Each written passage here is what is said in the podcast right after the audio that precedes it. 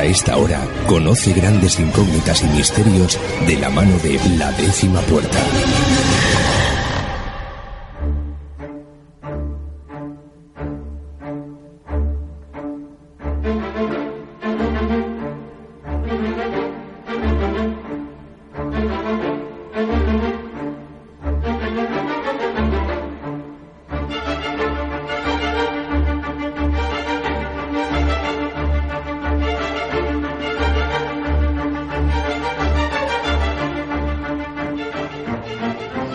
Bienvenidos a la décima puerta. Yo soy Juaní Molina y les invito a que pasen con nosotros a este mundo lleno de misterios, enigmas, fenómenos paranormales, brujería, adivinación, terapias energéticas, ovnis, misterios de un mundo más allá del mismo mundo donde solo la décima puerta podrá llevarte a un lugar de conocimiento de lo desconocido.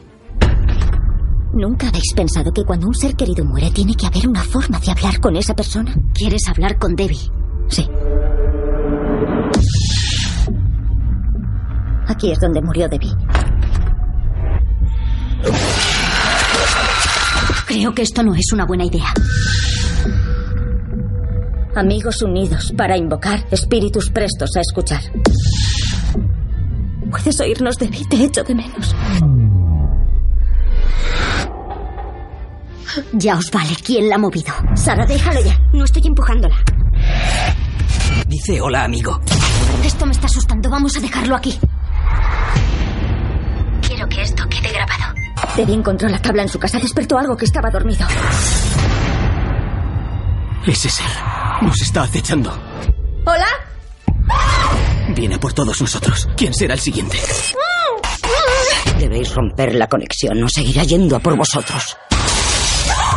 Tenemos que volver a jugar. Una última vez.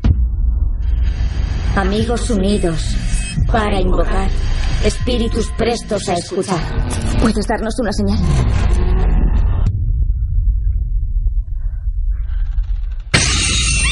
¿Mataste a Debbie? ¡Ya basta! ¡No vamos a seguir jugando! Esto no es real, ¿vale? Es solo un juego.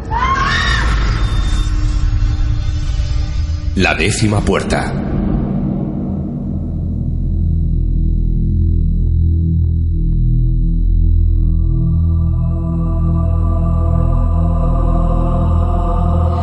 Acabamos de escuchar el tráiler de la película Ouija, donde un grupo de jóvenes, tras una sesión, empiezan a ser perseguidos por algo que va acabando con sus vidas.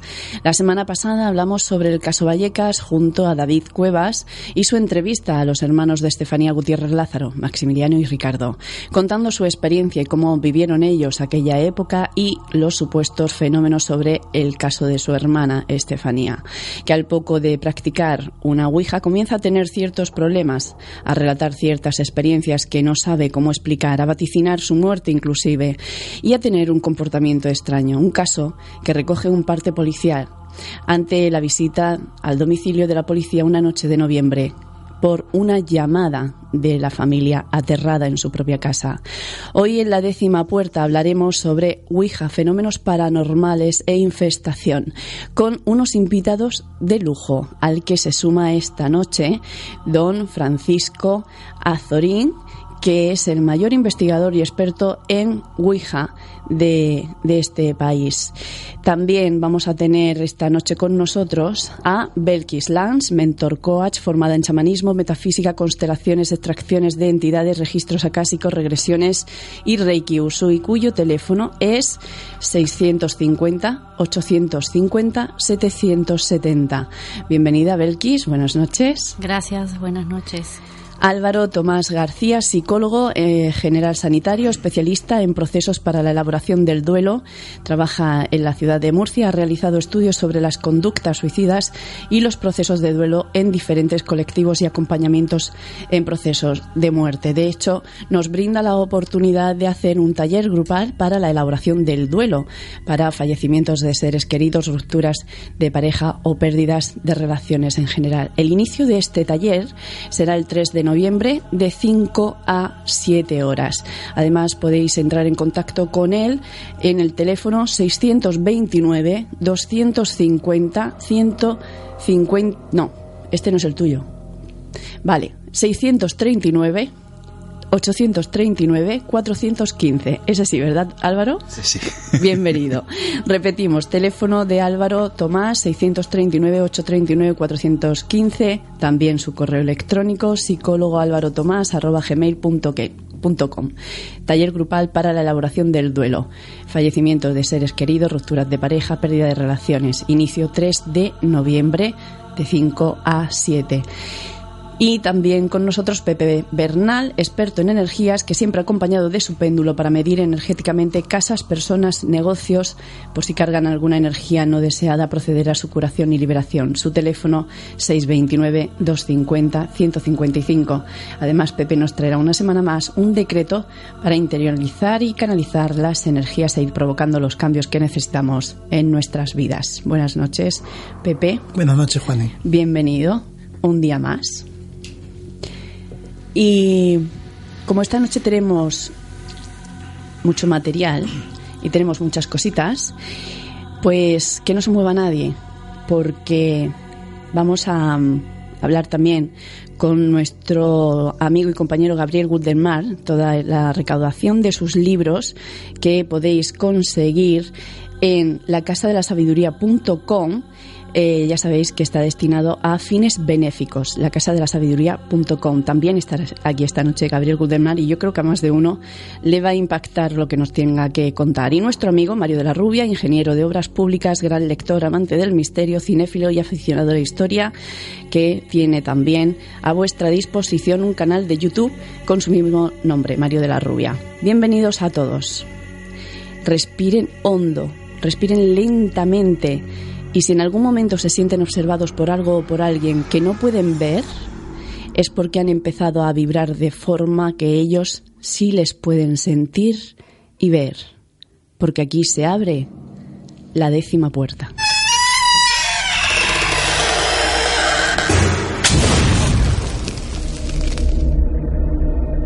¿Hay alguien o algo que quiera contactar con nosotros?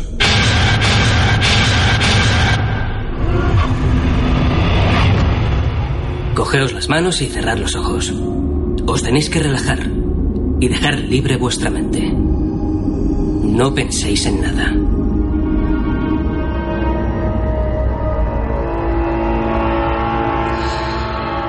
Don Francisco Azorín, miembro de la Junta Directiva de la Sociedad Española de Investigaciones Parapsicológicas y profesor jubilado de Ciencias Químicas, sostienen que realmente algo interactúa con los participantes en una sesión de Ouija.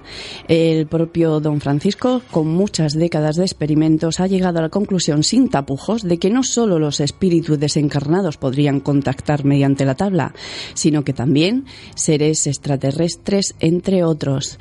Buenas noches, don Francisco. Hola, buenas noches a todos. Bienvenido de nuevo a la décima puerta. Un placer tenerle aquí. Y muy encantado, agradecido. Encantado también de estar con todos vosotros. Gracias. Eh, don Francisco, supongo que usted conoce el caso de Estefanía Gutiérrez. Sí, sí, aunque no conozco realmente a ningún miembro de la familia, lo tengo que decir, y bajo este punto de vista no puedo hablar ni a favor ni en contra, eh, Dios me libre, yo no, yo no me dedico a eso. Pero claro, lo que sé más o menos lo que hemos oído todos y todas sobre que era una familia, podemos decir, bajo el punto de vista de que algunos miembros incluso tenían antecedentes epilépticos, pues que era una, una familia que nosotros llamamos desestructurada en este sentido solamente, claro. Entonces, claro, una persona mm, que sufre de estos ataques, pues requiere mm, de una medicación, entonces es posible, yo simplemente estoy hablando mm, de, digamos, algunas hipótesis de trabajo, que cuando le daban estos ataques, pues nosotros sabemos que se disipan un tipo de energías, de energías descontroladas, que los seres humanos en esos momentos no podemos controlar, y que sí que serían capaces de provocar eh, pequeños fenómenos postergays, como puede ser pues que un cuadro se doble, o incluso se pueda descolgar, se pueda caer, o que un interruptor de la luz se pueda encender, o que se escuchen golpes o pequeños movimientos de los de los objetos, pequeños vasitos que se mueven, una silla que se desplaza, o sea, pequeños postergate, pero debido únicamente, ya lo dejo muy claro, no de ni por culpa de ninguna sesión de Ouija, y tampoco de ninguna otra cosa extraña, sino simplemente por esa psicorragia de energía, por esas emisiones descontroladas de energía que pueden provocar estos fenómenos. Es decir, que eh, sí que es posible que esta familia viviera ese tipo de fenómenos, aunque sean provocados por la propia eh, energía nuestra a nivel mental, pero sí que se dieran ese tipo de fenómenos en casa. Sí, ahora que se haya exagerado, por supuesto, luego siempre que algún productor de alguna película pues eh, quiere llevar al cine algo de esto, pues provoca, eh, intenta, intenta sonsacar porque lo que quiere conseguir es un producto que sea taquillero, o sea, digámoslo así, y para eso pues necesita, claro, emociones fuertes, que los espectadores de la película sufran un poco, tengan miedo, esas situaciones de terror, fin de pánico.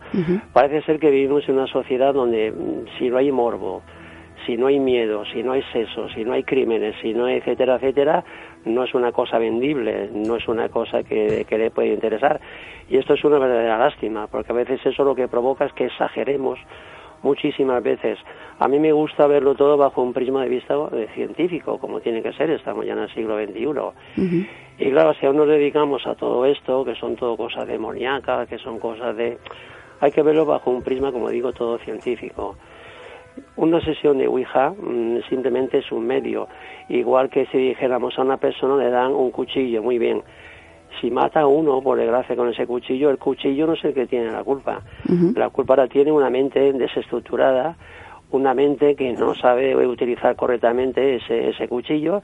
Entonces es lo que yo digo. Hablar de Ouija y quizás de otros muchos fenómenos es lo mismo que hablar de la mente, o sea, de, del cerebro humano. Si una persona tiene un cerebro bien estructurado, pues hará maravillas con él. Todos sabemos que la mente humana es una cosa que está muy poquito estudiada y es dual. Eh, cuando digo dual significa que nosotros podemos utilizar todo para el bien o para el mal. Si una persona sabe utilizar toda nuestra energía, hay que tener en cuenta que nosotros somos seres energéticos totalmente, si sabemos utilizar nuestra energía para el bien, pues podemos ayudar a los demás, podremos ayudarnos a nosotros mismos, pero claro, si tenemos una mente, un cerebro desestructurado, lo que podemos hacer es perjudicar a los demás y lo que aún es peor, perjudicarnos a nosotros mismos, incluso matarnos, suicidarnos nosotros mismos. Por eso es que mm, hay que tener mucho cuidado. No hay que culpar ni la Ouija ni ningunos otros fenómenos. Tenemos que hablar siempre de la mente, de la gran potencialidad que tiene nuestra mente, de la gran potencialidad que tiene nuestro cerebro y más vale que nos dediquemos al estudio de nuestra mente, de nuestro cerebro, si queremos llegar, llegar a alguna conclusión científica sobre todos estos fenómenos. Don Francisco, en sus años de investigación y de experiencias, eh, ¿alguna vez eh, ha contactado usted con alguna energía, con algún ser que fuera maligno, por decirlo así? Vamos a ver, en las sesiones de Ouija, como quizá en nuestra vida corriente, conectamos con entidades o bien personas aquí en nuestro plano dimensional afines, afines con nosotros mismos. Entonces, en una sesión de Ouija, como en todo este mundo, conectamos con algo que sea afín a nosotros mismos. Claro, una persona bien intencionada, noble, que intente investigar, porque yo siempre la Ouija la he utilizado como medio para para investigar, para saber más, para enriquecerme, pues naturalmente conectamos con inteligencias aproximadamente de nuestro nivel cultural, pueden ser superiores, pueden ser incluso inferiores, no hay que idealizar estos, estos fenómenos. Entonces yo lo que he conectado únicamente, y también con los muchísimos grupos con los que trabajo, ha sido sobre todo al principio, de cuando uno se integra, se empieza a enrolar en este mundillo, con inteligencias que yo diría simplemente burlonas burlonas que quizá intentan probarte a ver si te pueden tomar el pelo. Si se dan cuenta que no te pueden tomar el pelo, pues ya, eh, como no eres afín con ellos, ya se van a otros, por otros lares. Entonces sí, he conectado con entidades burlonas, yo ni siquiera diría malignas, simplemente burlonas, como en este plano dimensional tenemos mucha gente que intenta tomarnos el pelo, burlarse de nosotros, otra cosa es que nos dejemos o no. Entonces esas entidades son capaces de decirnos, pues con fechorías, pues va a haber un terremoto, te vas a morir mañana, te va a tocar la lotería, luego no te toca nada. O sea, intentan tal.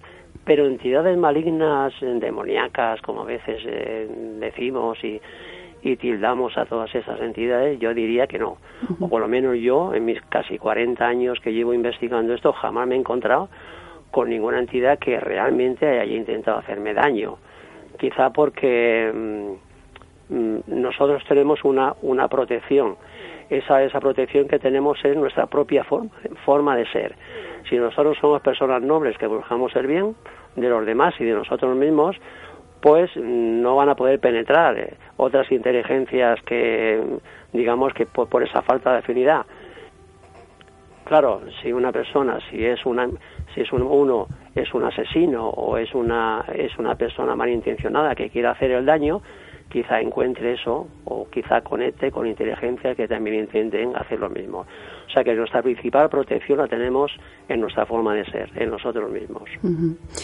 Eh, don Francisco, de todas las sesiones en las que usted haya participado, en este caso en concreto que hablamos de eh, Estefanía Gutiérrez, se relata de que eh, al romperse el vaso que estaban utilizando de testigo para la sesión, sale un humo que se dirige hacia Estefanía. ¿En alguna sesión de las que usted haya participado alguna vez ha visto algo parecido o similar? Pues mm, te digo directamente que no de humos y de eso, nada.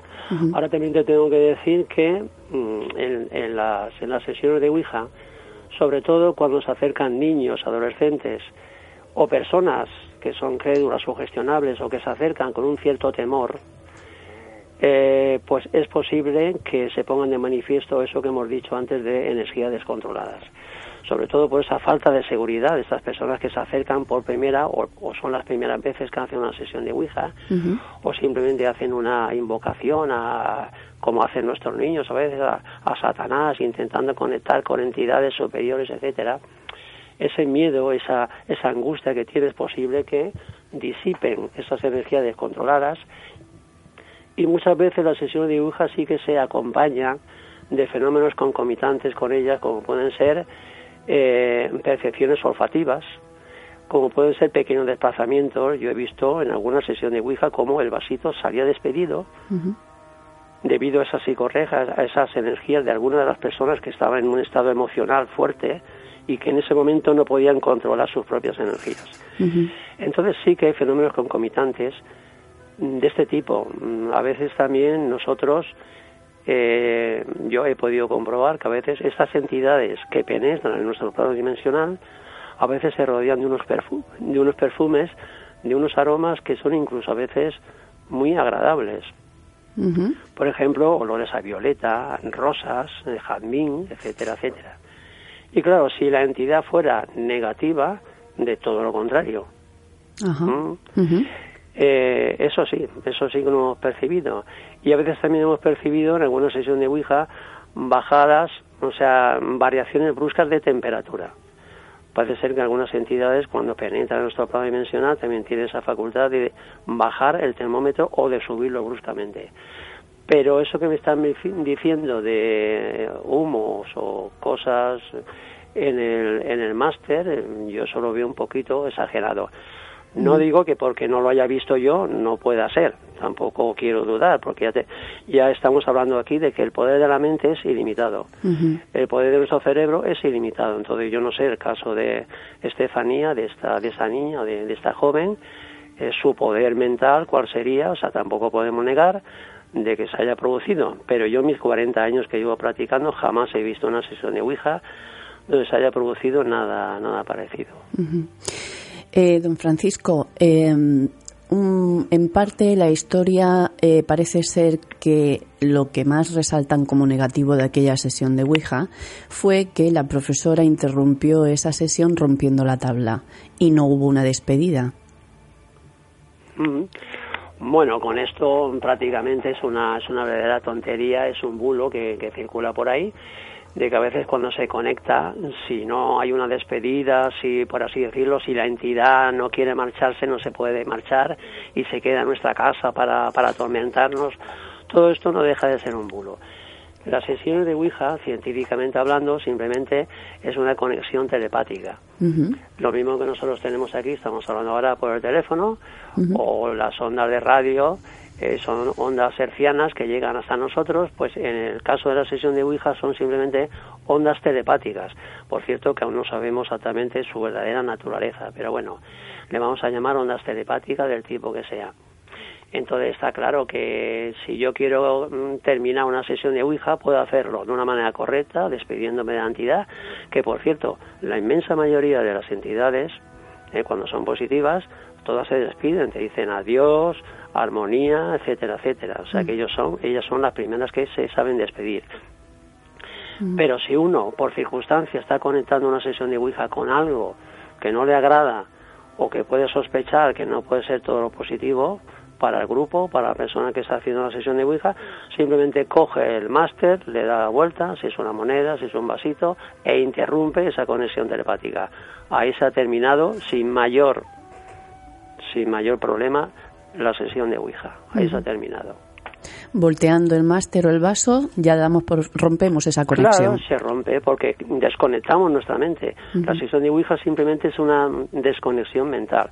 Al dar la vuelta al vaso, nosotros tenemos esa voluntad de cortar la emisión telepática y, por supuesto, ahí se termina toda la sesión de Ouija.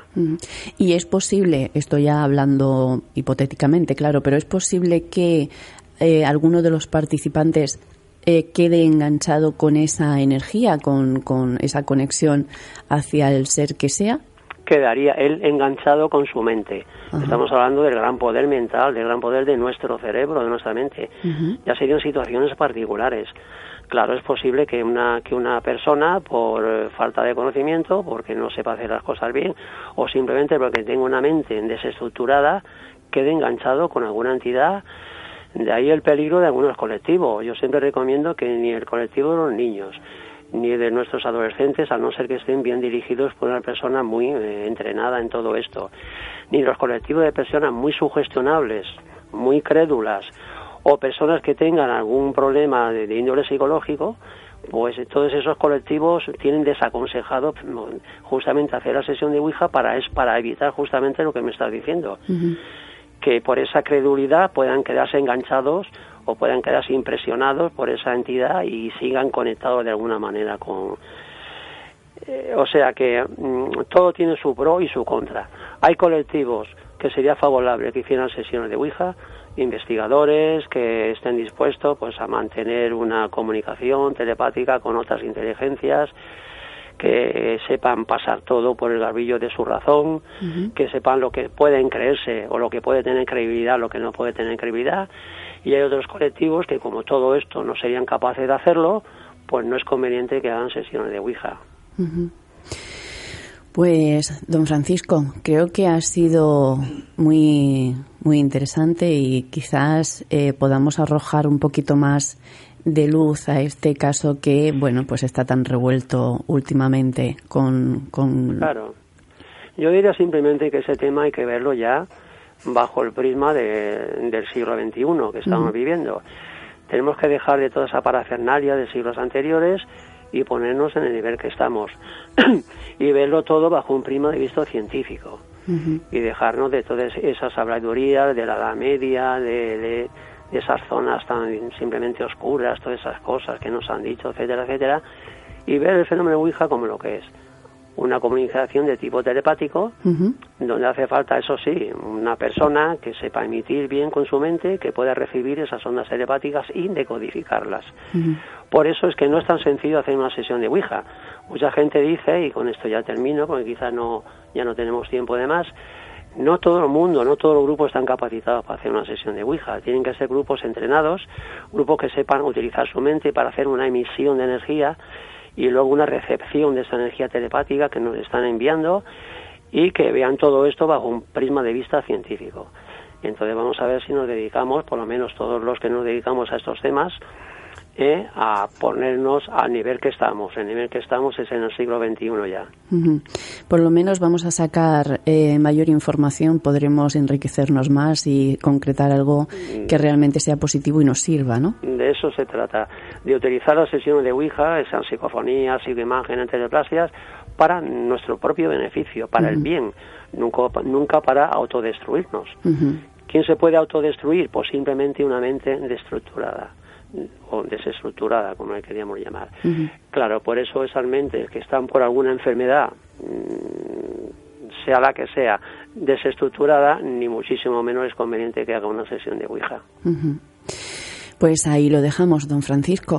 Darle las gracias una vez más por estar aquí en la décima puerta y les, le enviamos un abrazo con mucho cariño. Pues igualmente, gracias a vosotros por divulgar estos temas, porque creo que nuestra sociedad tiene derecho a saber qué es lo que hay detrás de todo esto. Pues muchísimas gracias. Un beso, don Francisco. Buenas noches. Buenas noches.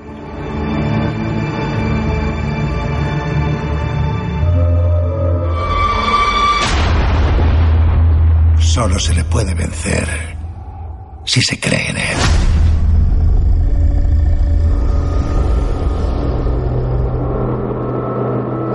Pues ahí teníamos la información que nos facilitaba eh, don Francisco Azorín sobre 40 años de investigación con la tabla Ouija. Aquel, aquella sesión que parece ser que truncó la vida de los eh, Gutiérrez y que, bueno, ah, provocó una enfermedad y llevó hasta la muerte de Estefanía y bueno, que muchos achacan a, a esa sesión. Pepe, ¿alguna vez has hecho tú una Ouija? Sí. ¿Sí? cuando era mucho más joven hice ouijas. Yo creo que de nuestra generación pocos habrán escapado de hacer una, ¿eh? Yo creo que sí. bueno, Álvaro no la ha hecho, que tiene cara de no haberla hecho. Esto lo hicimos en un piso de un amigo y la verdad es que hicimos varias allí. Tiene una niña pequeña y, y luego se tiró durante meses con pesadillas y no podía dormir. La niña, La niña pequeña. fíjate. Ella no participó, ¿no? No, no, ella estaba durmiendo en la habitación de la casa. Nosotros nos juntamos un grupo de, éramos seis o siete amigos, lo hicimos en el salón. La niña estaba durmiendo, pero luego se tiró uf, meses con pesadillas. Entonces no sabía muy bien lo que era. Pues está, está claro. Yo creo que, que don Francisco nos ha dejado ahí una parte muy interesante, ¿no? Sobre esa, ese poder mental al quedar enganchado con esa sesión, ya no solo en sí con respecto al tema de la energía, pero sí que pueden darse fenómenos a consecuencia de, eh, bueno, de que como no conocemos la mente y eso está ahí. Lo que, lo que pasa es que él ha dicho que, que, se, que se debería de, de comprender con la mente. Pero tú, ¿cómo puedes entender con la mente algo que está más allá de la mente? Es, imposible que tú puedas conocer algo que está más allá de lo que tu capacidad puede hacer.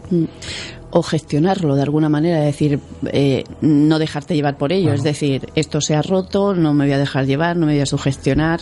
Claro, es, Y es que si como está él más decía, allá, ¿no? Garba- garbear ahí un poco. es que está más eh, allá de la mente, no puedes conocerlo. De todas maneras, también es cierto que la mayor protección que tenemos es nuestra forma de ser, nuestras creencias. Y luego, como ha dicho también, que me parece muy, muy bien, es que muchísimos fenómenos de los que se dicen son simplemente problemas mentales. Que había que, que realmente haber alguien que viese, que entendiese, para poder diferenciar el grano de la paja. Porque hay muchísima más paja que grano. eh, ¿Crees, eh, Pepe, que es posible que en aquella casa, en esa familia, hubiera alguna persona sensitiva? Sí, yo ya dije la semana pasada que sí. Que posiblemente hubiese alguna persona que fuera sensitiva, incluso que tuviera algún poder de lo mental de lo que para, para generar fenómenos. Eso no quita para que en un momento determinado sí pudiera haber sombras o, o atraer algún tipo de espíritu, pero pienso que no, que casi todos los fenómenos serán generados por alguien de la casa, quizás la niña. Ujú. Fíjate tú. Que fuera Estefanía. Sí, porque además creo que después, cuando se fue a otro sitio, también le sucedieron algún tipo de fenómenos. Es que la mayor parte de los fenómenos es cuando ella muere. Los, la familia, la mayor parte de fenómenos, No, una hermana, una hermana de ella. Marianela. Ella no tuvo pro- problema cuando fue a algún sitio con fenómenos también. Marianela. Pues puede ser que Marianela generara esos problemas. Pues se lo vamos a preguntar esta noche porque va a estar aquí en la décima puerta. La mayoría de las veces se hacen inconscientes, pero es muy posible que hubiese más de ese tipo, más fenómenos de ese tipo que fenómenos de, de digamos, de, de fantasmas o del otro mundo que vinieran aquí a hacer ruidos y a, y a provocar fenómenos. Es posible que desencadenase ese tipo de fenómenos ella por la situación que estaba viviendo, la pérdida de la hermana y todo. Sí, porque fíjate que la mayoría de los fenómenos que yo he visto de, de espíritus apenas son ruidos, sonidos, alguna cosa que se cae. Cosas así perturbar en, pesadillas, energía baja, todo esto sí sí es más normal, pero los fenómenos son muy raros. Tampoco descartamos porque no se conoce todo. Sí, no, exactamente, no, no lo sabemos. Belkis, eh, no solo una sesión de Ouija puede atraer ciertas entidades. Podemos vernos en una situación de depresión, en una situación de ruptura de pareja, podemos vernos en una situación de pérdida de algún familiar y empezar a generar otro campo vibratorio a nuestro entorno. Sí, también el enojo, la rabia, el odio. El odio es, vamos, a una energía que indudablemente la persona a veces no se da cuenta, pero está distorsionando todo lo que está a su alrededor. De esa forma- Destruye eh, porque realmente es una energía que se apodera y todo es no en esas vibraciones que decimos una de las vibraciones eh, de las más bajas. Y entonces estamos en ese campo vibratorio o sea saber que somos energía y que nos manifestamos a través de una vibración de un dolor eh, de un- una angustia de una ansiedad eh, según tenemos diferentes tipos de vibraciones que a veces conscientemente o mentalmente ni sabemos que existen. De hecho, cuando estamos enfadados o llevamos mal un día y conforme va creciendo ese enfado y esa rabia, las cosas nos van saliendo peor, ¿no? Es Sí, decir, y, día que- tras día y todo suma. cada vez peor, incluso te enferma. Yo, por ejemplo, cuando realizo eh, terapias que llegan mujeres con cáncer de seno o algún tipo de cáncer, ya automáticamente lo pregunto, ¿a quién odias? Porque es, Es una un- emoción que va reteniendo el cuerpo. Es muy difícil que no, que no esté atrapada en el odio. Muy difícil que no esté atrapada en esa emoción.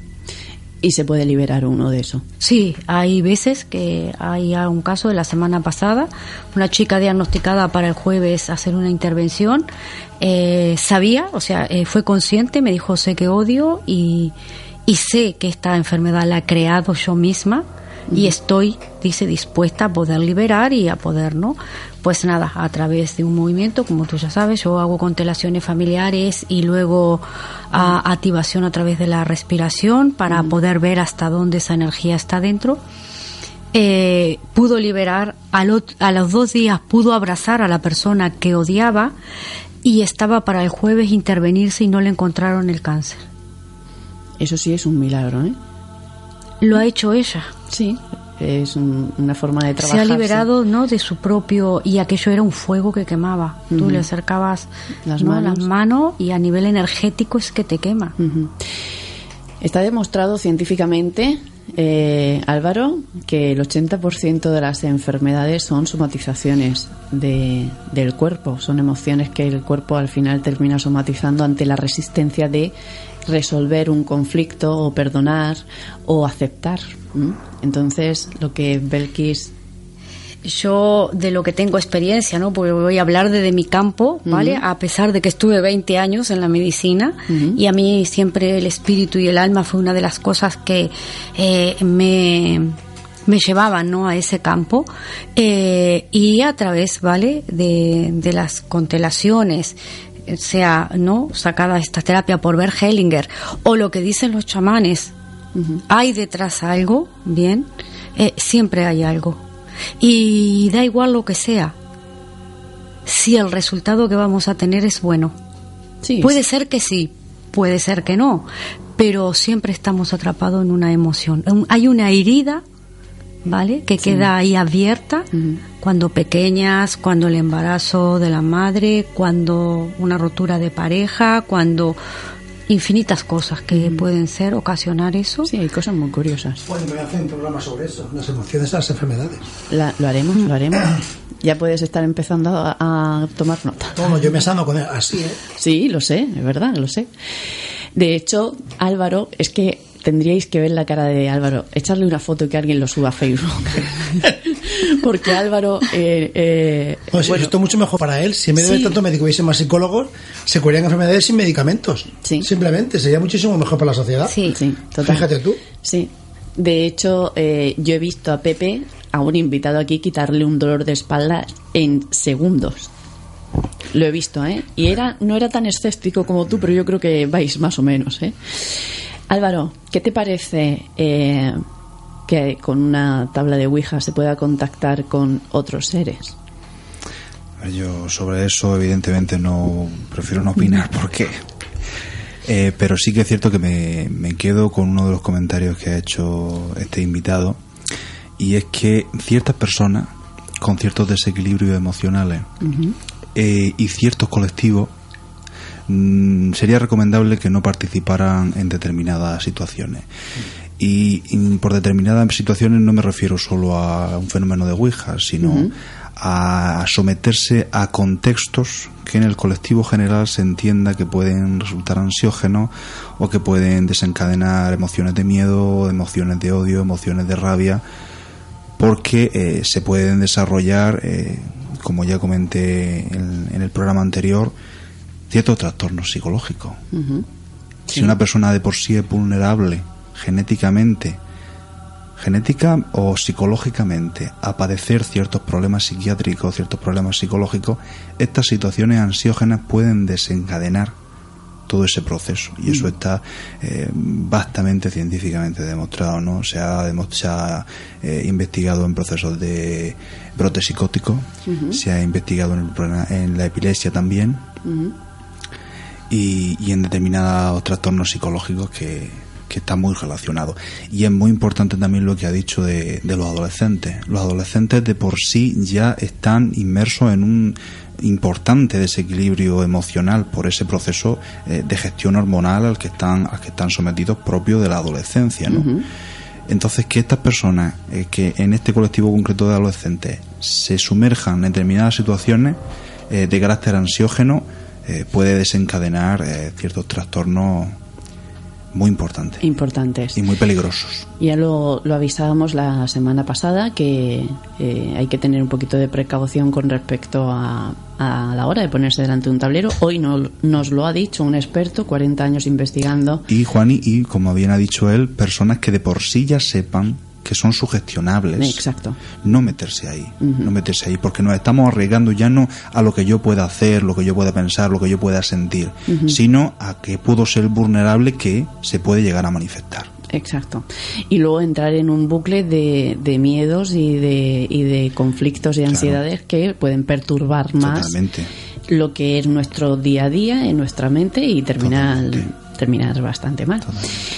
Eh, ¿Sabías, Álvaro, que la idea de la tabla de la Ouija proviene eh, desde años remotos? Ya Pitágoras la utilizaba.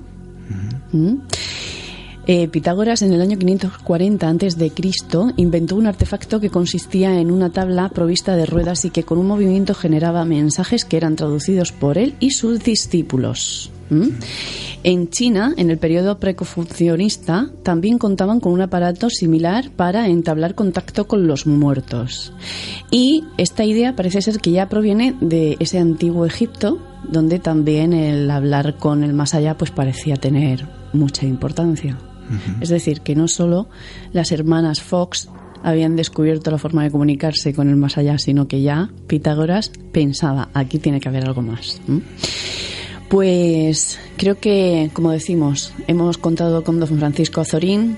Tenemos esta noche con nosotros a Marianela Gutiérrez, que nos contará qué tipos de fenómenos y cómo vivió aquella experiencia a consecuencia de una sesión de Ouija. No se muevan porque vamos a volver inmediatamente. Escuchas qué radio. El fuego ama a quienes no le tienen miedo. El fuego tiene alma y en la fragua de Vulcano también tiene sabor.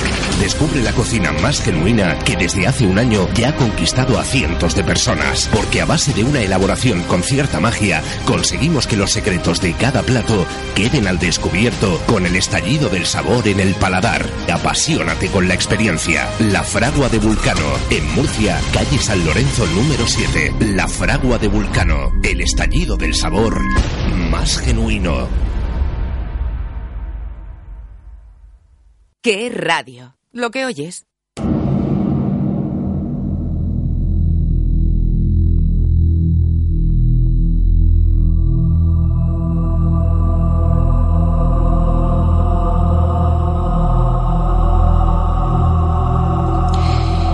Seguimos en directo aquí en la décima puerta y os recordamos que podéis encontrarnos en Facebook como la décima puerta radio. Nos podéis también enviar un correo electrónico a la décima puerta radio arroba gmail.com, seguidnos en Twitter en la décima puerta y cada semana ya sabéis que podéis escucharnos en directo con la aplicación gratuita de TuneIn a través de querradio.com o escucharnos a través de iVox donde encontraréis todos nuestros programas. mandamos también un saludo a los oyentes de la cadena 5 Radio, emisora online de Barcelona, que también emite la décima puerta. Si queréis recibir en vuestro móvil el podcast del programa, podéis enviar un WhatsApp al teléfono 634 336 475 634 336 475 incluso si queréis participar darnos vuestra opinión o realizar alguna pregunta aquí en directo podéis enviar un mensaje de audio a ese número de teléfono 634 336 475 hoy tenemos con nosotros a una de las protagonistas del expediente Vallecas. Ella vivió muy cerca, vivió de, muy de cerca esos sucesos que se dieron eh, después de aquel día donde Estefanía practicó aquella sesión de Ouija en el colegio. Ella se ha ofrecido a contarnos su experiencia. No vamos a hacerla pasar ningún mal momento ni la vamos a poner en ningún, en ningún compromiso para eh, que nos responda ante la polémica de la entrevista que ha salido en los últimos días en los medios con los argumentos de sus hermanos, porque lo único que queremos saber es qué vivió ella y cómo afectó a su vida. Tenemos esta noche a Marianela Gutiérrez Lázaro. Buenas noches, Marianela. Hola, buenas noches. Bienvenida. Gracias por aceptar nuestra, nuestra invitación. Gracias a ti. Marianela, ¿qué edad tenías tú cuando comenzó todo esto? Pues mira, yo tenía 12 años. ¿Y antes de aquel día, donde tu hermana participa en aquella sesión, ¿había ocurrido algún fenómeno paranormal en tu casa? No, no, no, para nada, para nada, mm. para nada. Además, en mi casa no se hablaba de estos temas ni nada más, vamos, para nada. ¿Tú tampoco tenías ninguna experiencia? No, no, nada. No, no, no, nada, nada, nada. Éramos una familia normal, unos niños normales que, bueno, que teníamos nuestros amigos y, bueno, normales. ¿Te contó Marianela alguna vez tu hermana qué pasó en aquella, en aquella sesión? Sí, sí, me lo contó. Además, bueno, los compañeros que lo hicieron con ella también lo contaron. Entonces, eh, la verdad que fue un juego, porque lo hicieron como un juego y inocentemente pues mi hermana pues la pasó lo que la pasó pero fue todo pues un juego mi hermana era la primera vez que lo hacía. O sea, no, no, no lo ha hecho nunca. No lo ha hecho nunca. Sí. Eh, ¿qué, ¿Qué ocurrió en aquella sesión? Pues mira, yo, o sea, yo, yo lo supe desde un principio que lo iban a hacer. Y yo podía haber entrado y no entré. Y yo me quedé en la puerta, pues vigilando que nadie viniese. Entonces, sí que es verdad que se escuchaba muchos ruidos, y, pero, pero hasta ahí. Luego me enteré que se habían ido unos niños a llamar a la profesora, a la señorita Loli, y, y bueno, pues, pues yo fui detrás corriendo para que, bueno, pues te dieran tiempo a ellos a, pues a jugar a este juego, porque yo también lo veía así, como un juego. y, y nada, pues en ese recurso cuando nos íbamos a la biblioteca, porque se hizo la tabla de la biblioteca, que era en el pabellón de dirección, pues había como, hay como 14 escaleras antes de llegar a la dirección y eh, a mí me lanzaron de esas 14 escaleras y caí de pie. Son 14 escaleras que podía haber caído, bueno, normal, que caigas, pues... Tumbado. No caiga tumbado. Pues yo caí directamente de pies yo sí que noté que algo me cogía de la cintura y me lanzaba. Qué fuerte. Eh, Marianela, después de eh, cuando llega la profesora a aquella biblioteca, la puerta que no tenía pestillos ni nada, tengo entendido que no se podía abrir. No, no, no se podría, no se podía abrir. Y empujaron, bueno, esa puerta mm, es que era imposible. Era imposible, se oía, escuchaba mucho ruido desde dentro. y, y bueno, al final sí que la profesora y, el director lo pudieron abrir y, y bueno, entró la director, la Loli en este en el momento de su entrega y bueno, pues rompió la tabla, cogió la tabla y la rompió. Y en ese momento explotó el vaso, que tenían un vaso en el medio de la tabla y un humo pues fue a mi hermana a la cara. Tú, una vez que entra la profesora y el director, entras en la sala. Sí, sí, sí. Y, y ese humo tú lo ves. Sí, sí, sí, lo vi perfectamente. Eh, Marianela, a raíz de ahí, ¿en qué cambia exactamente tu hermana? No cambia en nada, fue a raíz del tiempo.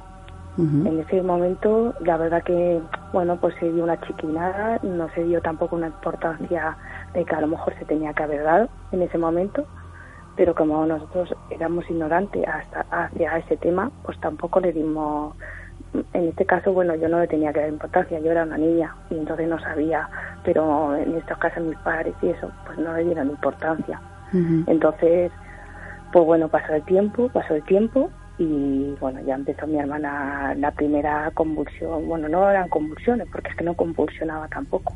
Se han dicho que cada ataque de depresión, a mi hermana no le daban ataque de depresión. Yo trabajo en un hospital y te puedo asegurar que yo he visto en mi vida muchas cosas, pero es un ataque de depresión no es. Y bueno, yo tengo el informe de la autopsia de mi hermana y te puedo asegurar que un ataque de epilepsia no. Mi hermana no ha muerto ni de un infarto, ni de ataque de epilepsia, ni nada de eso. Así que pone a muerte sospechosa. Eh, decían eh, que tu hermana tomaba una medicación. Sí, mira, yo te voy a comentar lo de esa medicación. Eso no, no es una medicación para ataques de epilepsia. Es una medicación para las convulsiones. Porque cuando mi hermana sí que es verdad que le hicieron pruebas. Es que, es que no se sabe todo lo que pasó. Mi hermana eh, le hicieron las, las analíticas, salían todas perfectas, le hicieron pruebas, salían todas perfectas y bueno, pues como se supone, porque claro, pues a ver, se supone que si una chica convulsiona, pues se le tiene que mandar algo para esas convulsiones, pero no es unas pastillas pues como el Tegretol, que eso sí es para, para ataque de epilepsia. Mi hermana no se toma el Tegretol, se tomaba unas pastillas para las convulsiones. Quiero dejar clarísimo. Y es que no sabía, no médico realmente lo que la pasaba, salía todo perfecto. Entonces, claro, como se decía, porque los médicos no vieron que convulsionaba, pues a ver, mi madre fue toda asustada, porque a ver, en esa causa una hija que le pase eso, y si sabes por qué, porque no tiene ninguna enfermedad ni nada, pues claro, y se la dio pues esas pastillas, pero no era ninguna pastilla para el ataque de epilepsia, eso lo quiero dejar clarísimo. muy bien. Y mucha gente se las toma, y no porque le den ataque de epilepsia. Y también quiero dejar una cosita clara, es que nadie se muere por ataque de epilepsia yo no encuentro ningún caso que una persona se ha muerto por ataque de epilepsia. No es una enfermedad mortal. Eso sí lo quiero dejar claro. Pues ahí queda eso. Eh, Marianela, los fenómenos eh, que vosotros vivís se dan eh, a partir de que tu hermana fallece o antes de ella fallecer ya ocurría algo en casa. No, mi hermana, bueno, mi hermana sí que veía cosas, yo veía también a raíz de que mi hermana empezó a hablar cosas muy raras en un idioma, pues a nosotros nos dijeron que era que era un idioma, eh, ay, perdona que estoy nerviosa. Tranquila, no te preocupes. Sí, era, bueno, un idioma romano y, y latín. Entonces mi hermana no sabía idioma, se reía y te miraba y, y bueno, con una cara que yo jamás en mi vida he visto.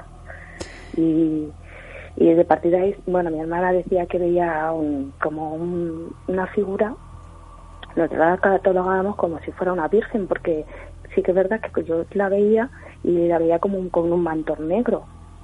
Y cada vez que, porque nosotros nos turnábamos para dormir, cada vez que se iba mi padre a trabajar, nos turnábamos para irnos a la cama de mi madre, porque nos gustaba acostarnos con ella. Entonces nos turnábamos un día cada uno. Y, y nada, y cada vez que se iba mi hermana lloraba. La Virgen. Entonces, ahí empezó todo. Y mi hermana veía cosas que, pues, todo lo que veía, lo que veía yo. O sea, que, y te hablo en primera persona, porque lo he vivido te voy a, yo te voy a decir lo que yo he vivido. Lo que los demás han vivido, eso ya es lo que yo he vivido. Es decir, que cuando tu hermana empieza a ver esa silueta que creéis que es una virgen porque lleva un mantón negro, tú esa imagen también la has visto. Sí, sí, yo la he visto. Mm. Sí, sí. Y además cuando yo me iba a la cama de mi madre no lloraba, solamente lloraba cuando se iba mi hermana. ¿Y le contasteis eso a tu madre? Sí, mi hermana se lo contó, pero claro, es que tampoco creíamos en estas cosas. Entonces, mm, tanto que se ha dicho que, vamos, practicábamos todos los días la tabla Ouija y, vamos, que éramos... No, no, en mi casa jamás se practicó la tabla Ouija. Jamás se ha creído en eso. Entonces, claro, pues tampoco pues a ver, es que tampoco a mí me viene, bueno, ahora sí, pero de, sin haberme pasado nada de esto, de un hijo que ve eso, pues yo que sé cómo reaccionaría, no lo sé, pero tampoco seguramente no le diera importancia como a mi madre hizo. Entonces, más le daba la importancia a lo que tuviera mi hermana, porque nadie sabía que tenía, a que veía eso. Eh, tu hermana eh, decía aparte de ver esa imagen, decía eh, sentir algo que la atacaba, algo extraño que le estaba pasando. No, porque cada vez que mi hermana la daba eso, eh, mi hermana decía, bueno, alguna vez decía que veía un túnel con una luz muy, muy, muy, muy grande y que a unas personas diciéndole que fuera hacia ella pero tampoco, porque luego la decíamos, ¿estás bien? Y ella reaccionaba y decía, ¿qué me pasa? ¿Qué ha pasado? ¿Qué ha pasado? Como que ella no era consciente de lo que, es que ella no era consciente de lo que le estaba pasando en ningún momento. Y era una, un grupo de personas, bueno, de seres que la llamaban. Sí, que la llamaban y, y ella nos contó en una, en una crisis que ella tuvo esa, pues nos contó eso, que era un túnel muy, muy, muy largo con una luz muy, grande y que la llamaba. Eh, los fenómenos, eh, eh, cuando tu hermana tenía este tipo de experiencias y veías esas imágenes, ¿solo la veíais tú y ella o el resto de la familia en algún momento también llega a ver esa imagen mientras, antes de fallecer tu hermana? No, no. Solamente tú y ella. Solo, sí, solo fue él después. después ya sí porque fue mucho más fuerte.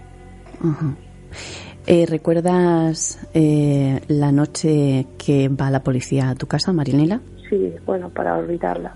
Sí, ¿no? Es imposible olvidar esa noche.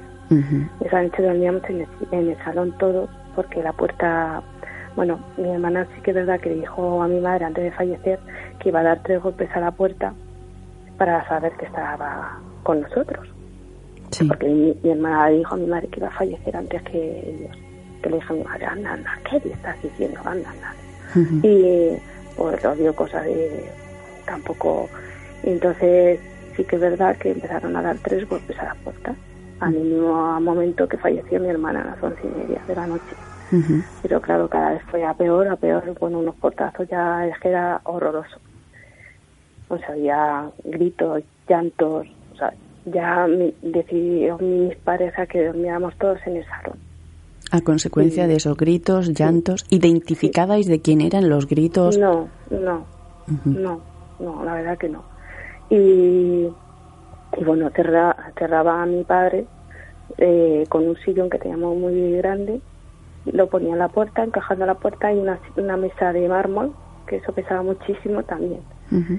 Y bueno, nos poníamos colchones en el salón y pero bueno, hubo ya el momento que vino la policía, es que ya movieron hasta el sillón y la mesa. Fueron tan, tan los portazos que pegaron que fue horroroso, o sea, esa noche fue horrorosa. Tenía, bueno, a mi madre y a mi padre le dijeron que pusieron unos, incluso nos dieron unos, unos, ay, ¿cómo se llama? Unos crucifijos.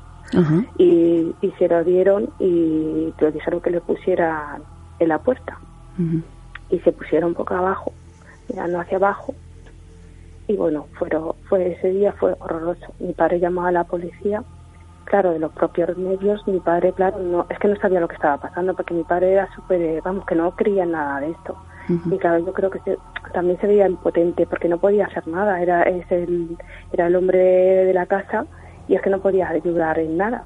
Y estaba muy nervioso cuando llamó a la policía y se puso a mi hermano y, y se lo dijo a la policía lo que estaba pasando en mi casa. Vinieron la policía y que estábamos en mi casa todos, que estaban diciendo que estábamos en la calle. No, no, no, estábamos en mi casa todos. La Mm. calle no vamos a salir y encima con el frío que hacía. Y estábamos en mi casa y, y nada, y llegó la policía. Bueno, pues se lo contaron mis padres lo que estaba pasando. Claro, la policía, claro, le comentas eso y no se lo cree, pues no se lo cree. Y a los niños nos sacaron, se quedó eh, mi padre y bueno, pues, pues, Ricardo. y, y se quedó con. Nosotros nos quedamos en el descansillo del portal con un policía que dicen que nos quedemos en el salón, no, nos quedamos en el descansillo del portal. y, y solo estábamos, estaban mi padre, mi madre y, y Ricardo, en este caso. Y entraron a la habitación y bueno, fue cuando vieron que el poste estaba rajado. Nosotros, quiero decir que es que nosotros en esa época nos mordíamos las uñas, es que no teníamos uñas y era imposible que lo hiciéramos nosotros. Ajá. Vale. Eh, Además es que toda la familia nos mordía, era una manía que teníamos. Sí, que vamos, Entonces, que no era posible que, que se rayara el No. póster. No, no, no, no, no. Y, y luego, bueno, pues se oyó un golpe eh, que dicen que es una piedra. Nosotros nos acumulábamos piedras en casa. Sí. Creo que nadie no acumula piedras en casa. Pero bueno. Entonces se oyó un, pero un golpe grandísimo. Y yo hablo por lo que dice Negri, porque nosotros no estábamos, estábamos en el descansillo de, del portal. Y luego, pues lo que dice el policía es que en el salón, eh, bueno, que miraron a ver dónde, pues que había sido ese golpe y que no vieron nada. Y luego lo del salón, la, lo de la puerta del salón que se abrió bru- bruscamente de la del armario. Quiero decir que ahí no teníamos tampoco tantas, como dicen que está lleno de cosas, no, no. Ujú. Eran unos, unos, más, unos- unas fotografías, pero teníamos el libro, pero vamos, que tampoco estaba lleno de nada. Así que. ¿Sabes, Y- ¿Sabes si esa puerta se abrió solamente una vez o se abrió repetida, repetidas veces? Yo no te puedo decir, porque nosotros que estábamos en el descansillo del portal, es Sí, que, que no, lo vimos. Vale, no, vale. no, no, no, no lo vimos. Entonces yo eso no sí que es verdad. Yo creo policía porque es un policía y no solamente lo dice él. Fueron cuatro policías a mi casa, tres o cuatro, no te puedo asegurar, tres o cuatro policías y decir lo mismo. Entonces son policías, o sea, no tienen por qué mentir, porque van a mentir. Es que no ganan nada. Una vez que, que va la policía a tu casa, eh, todo este tipo de fenómenos, ¿cuánto tiempo más continúa? Mucho, mucho tiempo, mucho tiempo. Co- bueno, otra vez se le volvió a llamar a la policía, que dijeron que no venía, que no venían, que llamáramos a un sacerdote o a un cura, que no volvían más a mi casa, que eso no era problema de ellos. No era competencia, ¿no? De ellos. No, no, no, no, no. Y se llamó otra vez por otro caso también que ocurrió en mi casa, que sí ahí vinieron y tuvo que venir ambulancia a recoger a una persona. Ujú. Eh, eh, eh, Marianela, cuando tu hermana todavía no había fallecido, tú lo más fuerte que recuerdas hab- haber visto, Madre mía. Lo más fuerte fue ver a mi hermana como levitaba. Y como como quería como ponerse como un perro rabioso y quererse tirar a mí. Esa mirada. Esa mirada todavía la tengo. Ese miedo. Eso. Es que tiene que ser, y más teniendo 12 años, tiene que ser impresionante. Eh, eso eh, sobre todo la mirada que tenía mi hermana cuando se le ponía esa ujú. eso lo tengo diariamente Vale, no sé, y yo creo que eso va a ser difícil de que, de que se te olvide. Eh, antes decías que tu hermana hablaba latín. sí Eh, eso nos dijeron ¿Recuerdas quién lo dijo? Es que fueron tanta gente a mi casa que decir que ahora mismo una ¿Quién? persona eh, sería mentirte, o sea, que es que no, no lo sé quién dijo, es que vino mucha gente a mi casa. Y sí que es verdad que nos dijeron que era latín, pero no lo sé quién fue quien nos dijo esa eso. Eh, Marianela, eh, tu, tu padre, que decimos que era una persona que, que no creía en nada, no. Y que no cree en nada de esto, eh, de este tipo de fenómenos. No. ¿Cómo, ¿Cómo reacciona o qué os dice a partir de ver todo esto? ¿No pensáis, fueron sacerdotes a bendecir la casa? Sí, vinieron un, un sacerdote a bendecir la casa. Bueno, mucha gente hicieron muchas cosas en la casa. Bueno, también cosas que eh, mi madre y mi padre dijeron que eso no se veía hacer en mi casa porque mucha gente, bueno, barbaridades que iba, querían hacer en mi casa. Claro, mi madre y mi padre dijeron que no, que eso no se hacía en mi casa, que no. Pero mi padre, bueno, mi padre es que, que era, era una persona que es que no sabía cómo actuar, es que no entendía lo que estaba pasando que tampoco creía en estas cosas, pero claro, veía veía cosas que no eran por como yo, pues veo, cosas que no, no, no sé cómo explicártelo, entonces no sé cómo explicarlo, entonces claro, pues eso mi padre pues igual, estaba totalmente perdido porque no sabía cómo ayudar.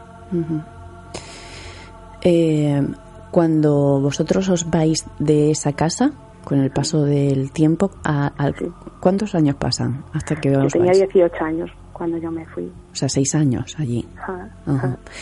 Eh, cuando os vais a la otra casa, ¿las Sí. cosas están tranquilas o se va sucediendo No, alguna a ver, yo, yo me, yo me voy a vivir con mi marido Ujú. y, y bueno, yo, bueno, yo me separo de la familia un poco por no hacer daño a los demás, ¿no? Porque yo sigo viviendo las cosas, a mí el caso Vallecano acaba ahí. Y, bueno, ahora me dicen que soy eh, Antonia la Fantástica. Sí, ahora me llaman, de, pero no me ofende porque me han llamado tantas cosas en mi vida. O sea que sí.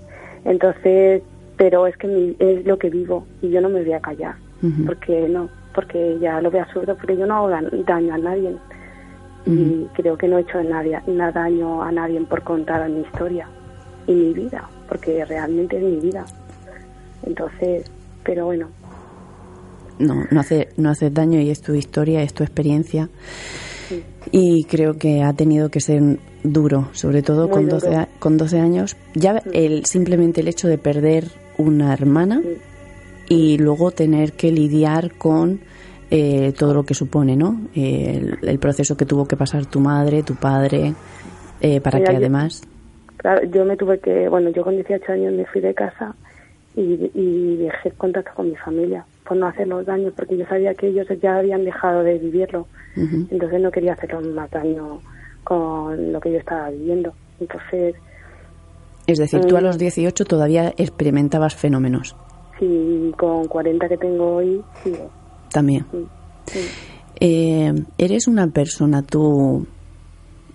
¿Tienes muchas eh, premoniciones tú, Marianela? No, a ver, yo quiero decir que, mira, se han dicho que yo soy, que yo que quiero decir que soy vidente, o que he dicho que soy vidente, o que soy medium. No soy ni vidente ni medium. O sea, no, quiero dejarlo clarísimo. Vamos, clarísimo. Ah, yo no quiero beneficio de nada de, de- de esto, o sea, nada, de nada. O sea, yo lo quiero dejar clarísimo. Que yo solamente que, quiero contar mi historia y mi vida. Es que es mi vida. Y no hago daño absolutamente a nadie. Y siendo respetuosa, por supuesto. Tuviste que dejar de trabajar en un hospital.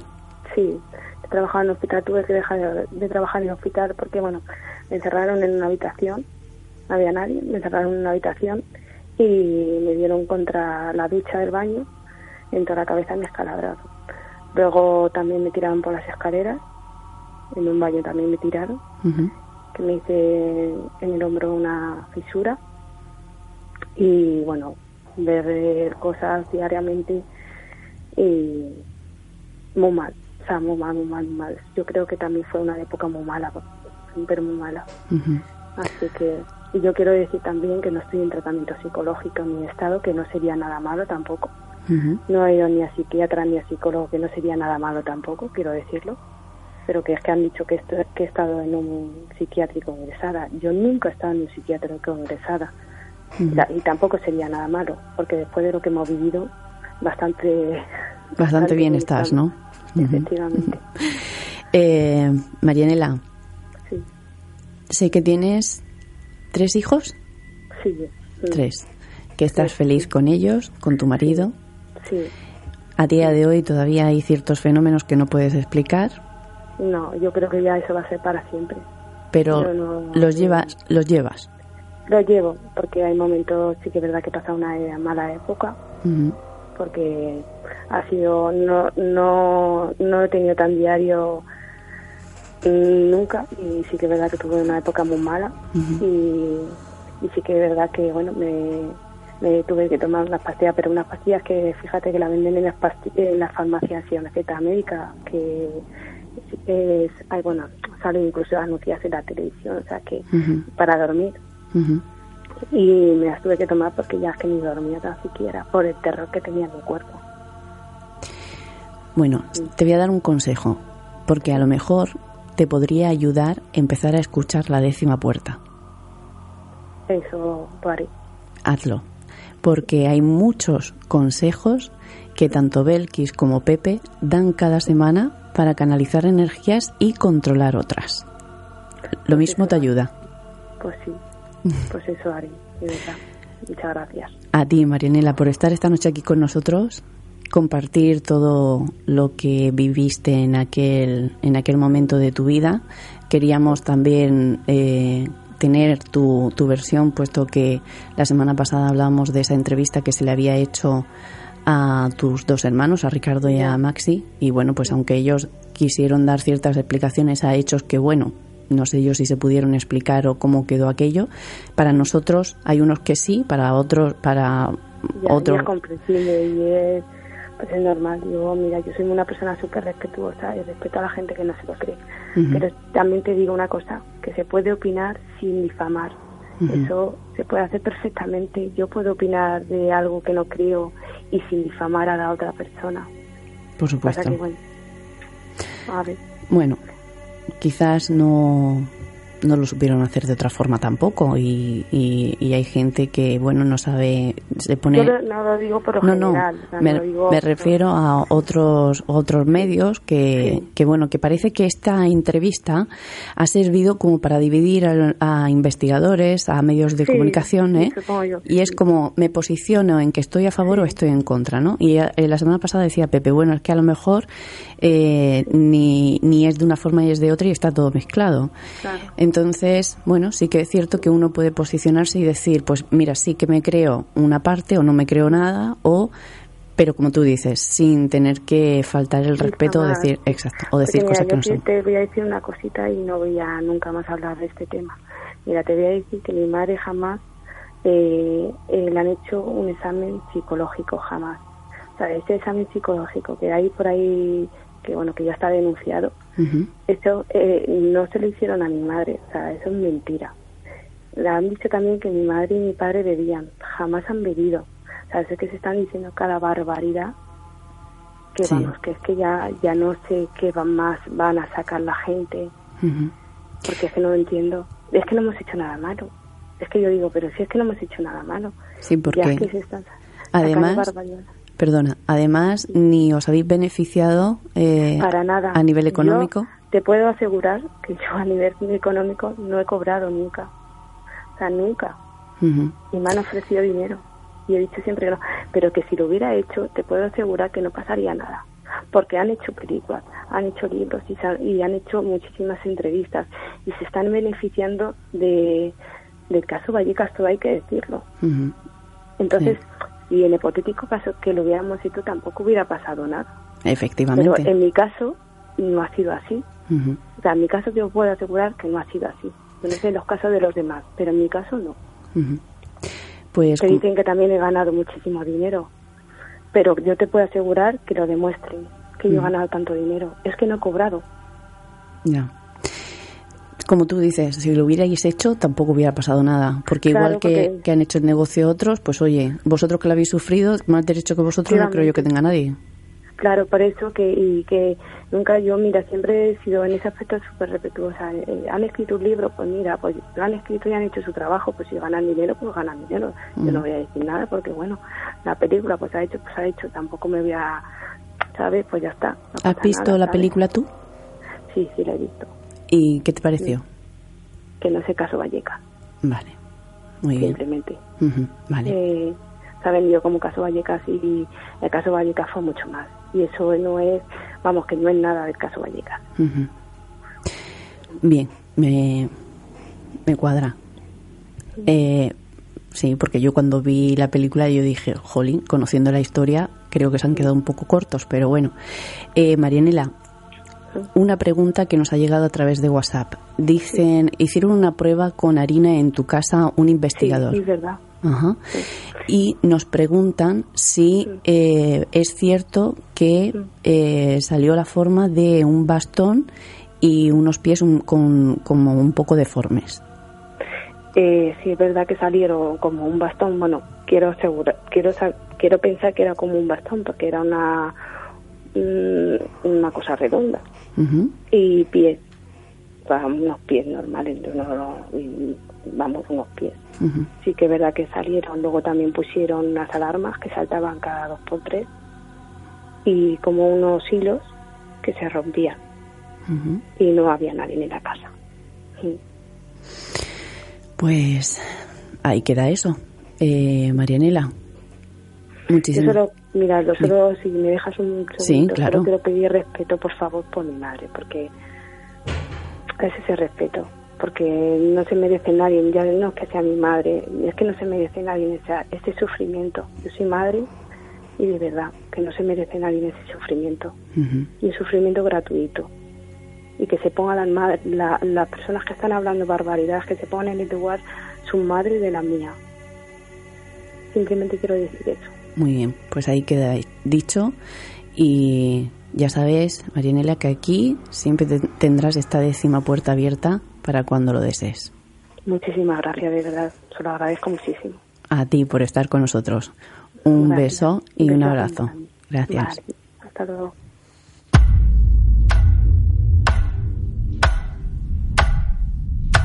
Tengo el presentimiento de que este caso es parte de algo más grande.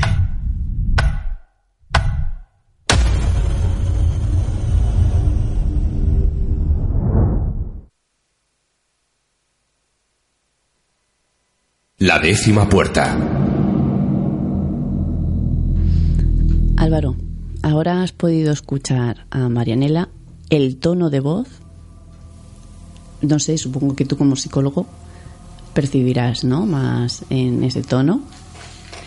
Eh, cómo ha relatado los hechos. Aparte de las explicaciones que, bueno, mm, no tienen mucho que ver con respecto a lo que hablamos la semana pasada.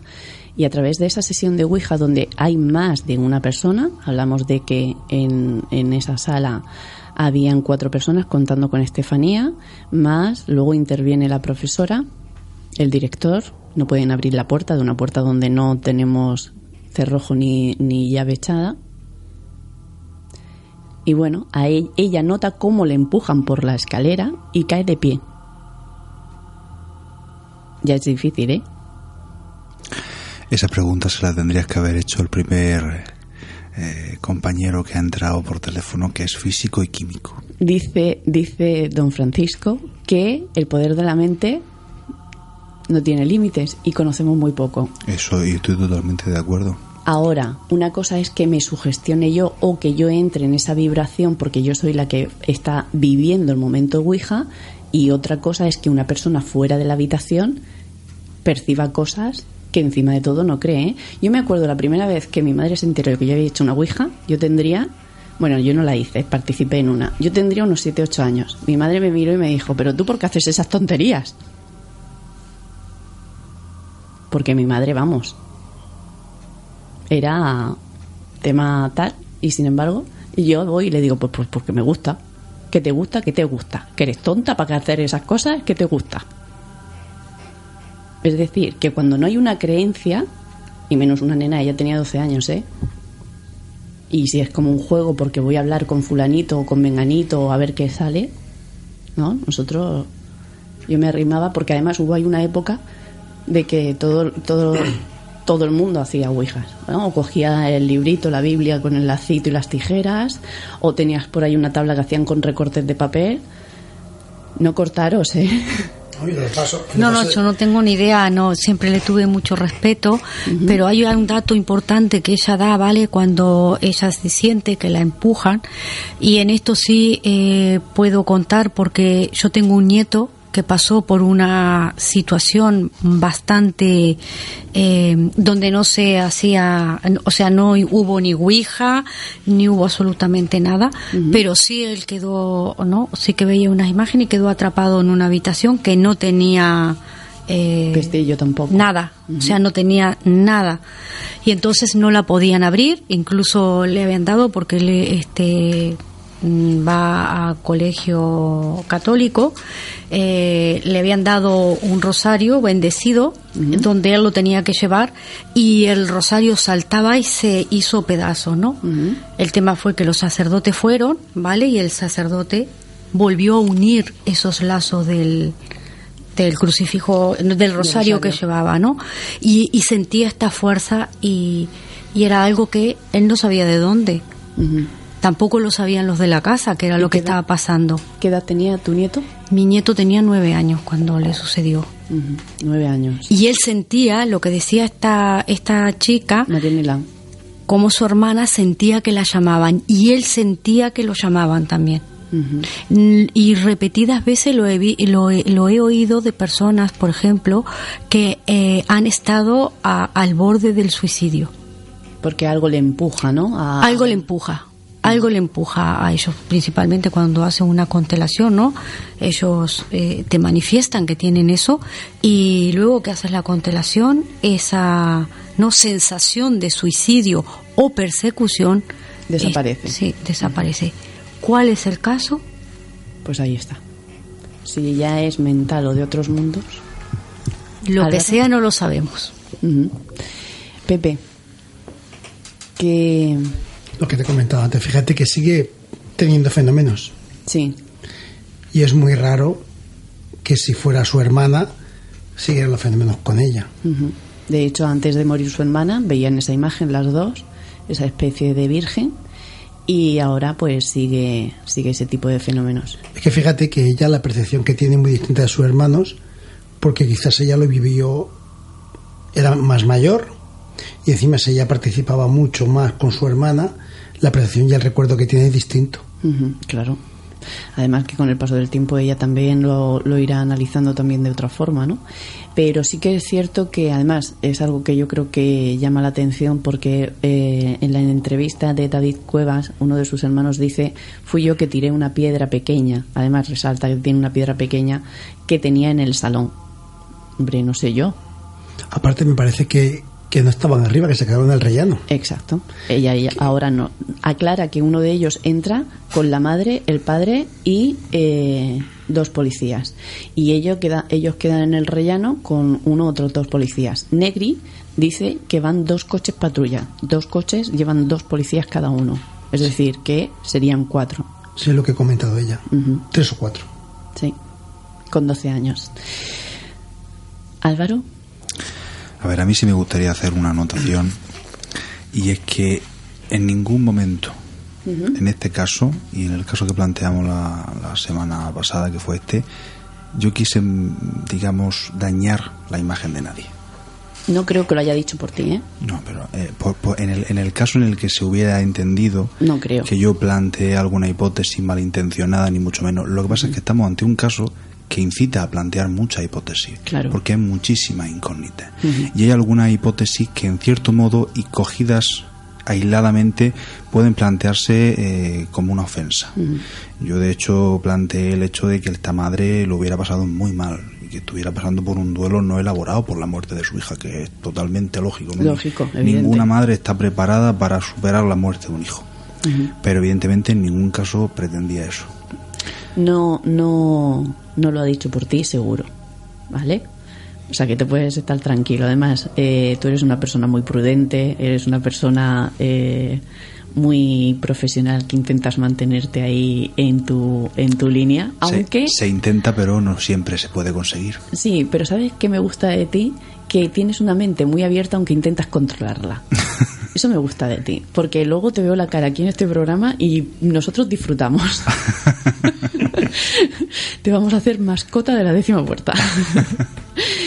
pues, eh, Por supuesto que, queríamos eh, que Marianela nos contara por, por esa misma razón, ¿no? Nos contara esos sucesos, porque lo bueno de, escuchar a Marianela es que siempre te cuenta lo mismo de la misma forma, ¿eh? pese a que dicen, es que tal, ahí queda lo que ella ha vivido y yo, oye, pues de mí me han pasado cosas que a lo mejor otra persona tampoco se creería porque no le puede pasar a otra persona cosas que yo no me creería. Pues ahí queda su experiencia y, le ha dado voz a esos fenómenos. Pues seguimos eh, aquí eh, en la décima puerta y esta noche a esta hora lo que vamos a recibir es a nuestro amigo y compañero Mario de la Rubia, que ya sabéis que podéis encontrar su canal de YouTube donde Mario os va a dar un punto de vista del mundo del cine que seguro que os va a hacer que pensar. Buenas noches, Mario. Hola, buenas noches, Juan, y buenas noches a todos. Bienvenido. Mario, la Ouija y los peligros de esta. La verdad es que, fíjate, oyendo el testimonio de Marianela, la verdad es que se te queda un sudor frío tremendo, porque oyéndola hablar, la verdad es que con ese tono de voz tan taciturno y tan y tan sumamente oscuro, la verdad es que sí que te da que pensar de que estos, eh, estos casos pueden ser tan sumamente reales y cómo realmente pueden afectar a una persona hasta tal punto de su vida de condicionarla. O sea, ha sido realmente impresionante poder oírla. Eh, yo desde aquí, desde mi, desde mi posición, la doy las gracias por haber entrado en antena esta noche y la verdad es que los casos o el caso que ya tuvo o lo que sufrió, pues la verdad es que es muy parecido y que sigue los eh, cánones establecidos de lo que suele ocurrir.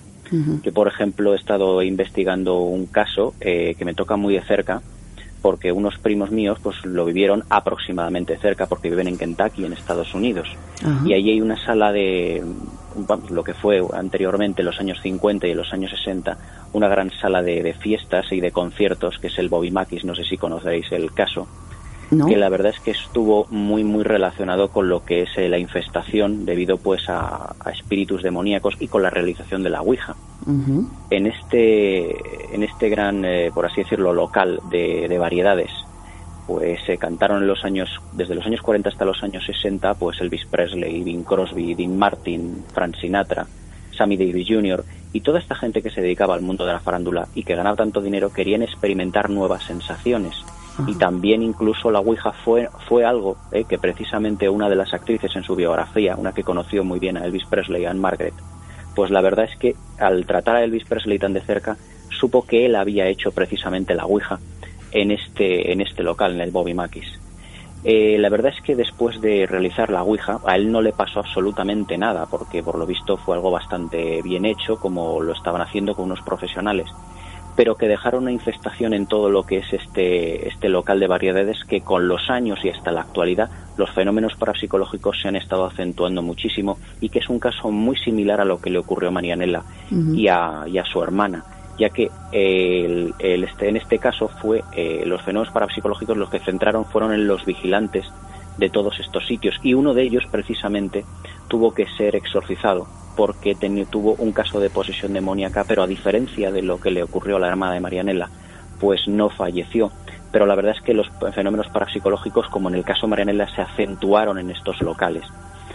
Las prácticas satánicas que se llevaron en este sitio, eh, pues la verdad es que fueron realmente escalofriantes, ya que hubo dos personas dentro de una secta satánica que en los años 60 y 70 en Estados Unidos estaban muy de moda, eh, por desgracia, por ejemplo, que llevaron a, la, matanza de, la mujer de Roman Polanski dentro también del mundo del cine, que fue Sharon Tate, pues también aquí precisamente lo que ocurrió es que eh, una de las cantantes de, jazz y de country en este local fue asesinada y decapitada por dos eh, personas que pertenecían a esa secta, cuyo nombre la verdad es que no he podido averiguar, pero que sus nombres la verdad es que ya han, han, quedado marcados con letras de fuego en la historia de Estados Unidos, y que fueron Alonso Wiley y Scott Jackson que lo que hicieron fue decapitar por completo el, cuerpo de, esta cantante de country eh, y su cabeza utilizada en los ritos satánicos. Desde entonces empezaron a, a, crear una serie de fenómenos en el Bobby Mackis que la verdad es que eh, mis primos que viven allí en Kentucky, porque este está situado en la ciudad de Wilder, cerca donde viven mis primos en Kentucky, dijeron que la verdad es que tenían muchísima fama de ser un sitio donde los vigilantes que estaban allí, porque hoy en día es un, es un es un gran almacén, han tenido que darse de baja por depresión y por ansiedad, como ocurre aquí en Madrid con el Reina Sofía, de, todos los fenómenos que allí se han desencadenado. Y oyendo precisamente lo que es el, testimonio de Marianela, muy parecido a los testimonios que yo he podido oír de esos vigilantes, jurado que muchos de ellos, algunos, eh, pues se pueden, se pueden ver perfectamente, pues la verdad es que te da a, a pensar, decir, es que son tan parecidos y tienen tantísimos paralelismos que efectivamente pueden llegar pues eh, a condicionar la vida de, muchísimas personas. Lo que es la infestación eh, todo lo que son los juegos de la ouija que realmente yo investigando ya todos estos eh, acontecimientos dices cómo la gente puede llegar que bueno tú también lo has hecho. Acabas de decir que cuando eras pequeñita pues también te, gustó y lo hiciste. Sí pero muchas veces la ignorancia nos lleva a jugar muchas veces con fuerzas que desconocemos y que científicamente no está demostrado. Entonces esto hay que informar también a la gente de que aunque sea algo que, como dice nuestro compañero aquí en el programa, independientemente se crea o no se crea en ello, se está jugando con fuerzas completamente desconocidas ¿eh? y que evidentemente lo que no podemos hacer pues es tomárnoslos un poco con frialdad, porque luego dan lugar, como decía Marianela, pues a interpretaciones que ella la pueden herir en lo más profundo de su corazón y que pueden condicionar su vida. Totalmente. Eh, a eso me refería cuando eh, decíamos que el poder de la mente que entra en juego en una sesión de Ouija que puede quedar ahí enganchado con aquello que se conecte o con el propio subconsciente de, en alguna ocasión, ¿no? Eh, pero sin embargo, fíjate que después de esa práctica de Ouija, a lo que sucedieron luego esos ritos, luego con el paso de los años, esos sucesos, esos fenómenos se han ido acentuando hasta el punto de personas que no supieran lo que había pasado allí, sí que vivieran ese tipo de fenómenos y sí que lo vieran de una manera sobrenatural. Hombre, evidentemente cuando mucha gente se enfrenta a toda esta fenomenología, eh, si son gente que no son informada en el tema o que son muy escépticos, lo que puede ocurrir pues es perfectamente dos cosas, o que te lo creas o que evidentemente no te lo creas, pero el fenómeno está ahí y lo que realmente es, es, es, eh, pues sobrecogedor es que cómo puedes tú explicar esa fenomenología, por ejemplo, como le ocurrió a Marianela, de decir, eh, subieron la, estuvo la policía allí en el piso con nosotros, no podíamos bajar porque teníamos mucho frío en la calle y, y, que tuvieron que quedarse en el salón, allí dentro de su casa, sin poder moverse por una serie de acontecimientos, de esos gritos. También el caso, por ejemplo, de Bobby Makis, este, estos vigilantes que no podían estar allí porque ocurrió una serie de fenomenología que tenían que darse de baja por depresión, lo que está ocurriendo aquí en el, en el Reina Sofía, aquí en Madrid, que ocurre exactamente lo mismo.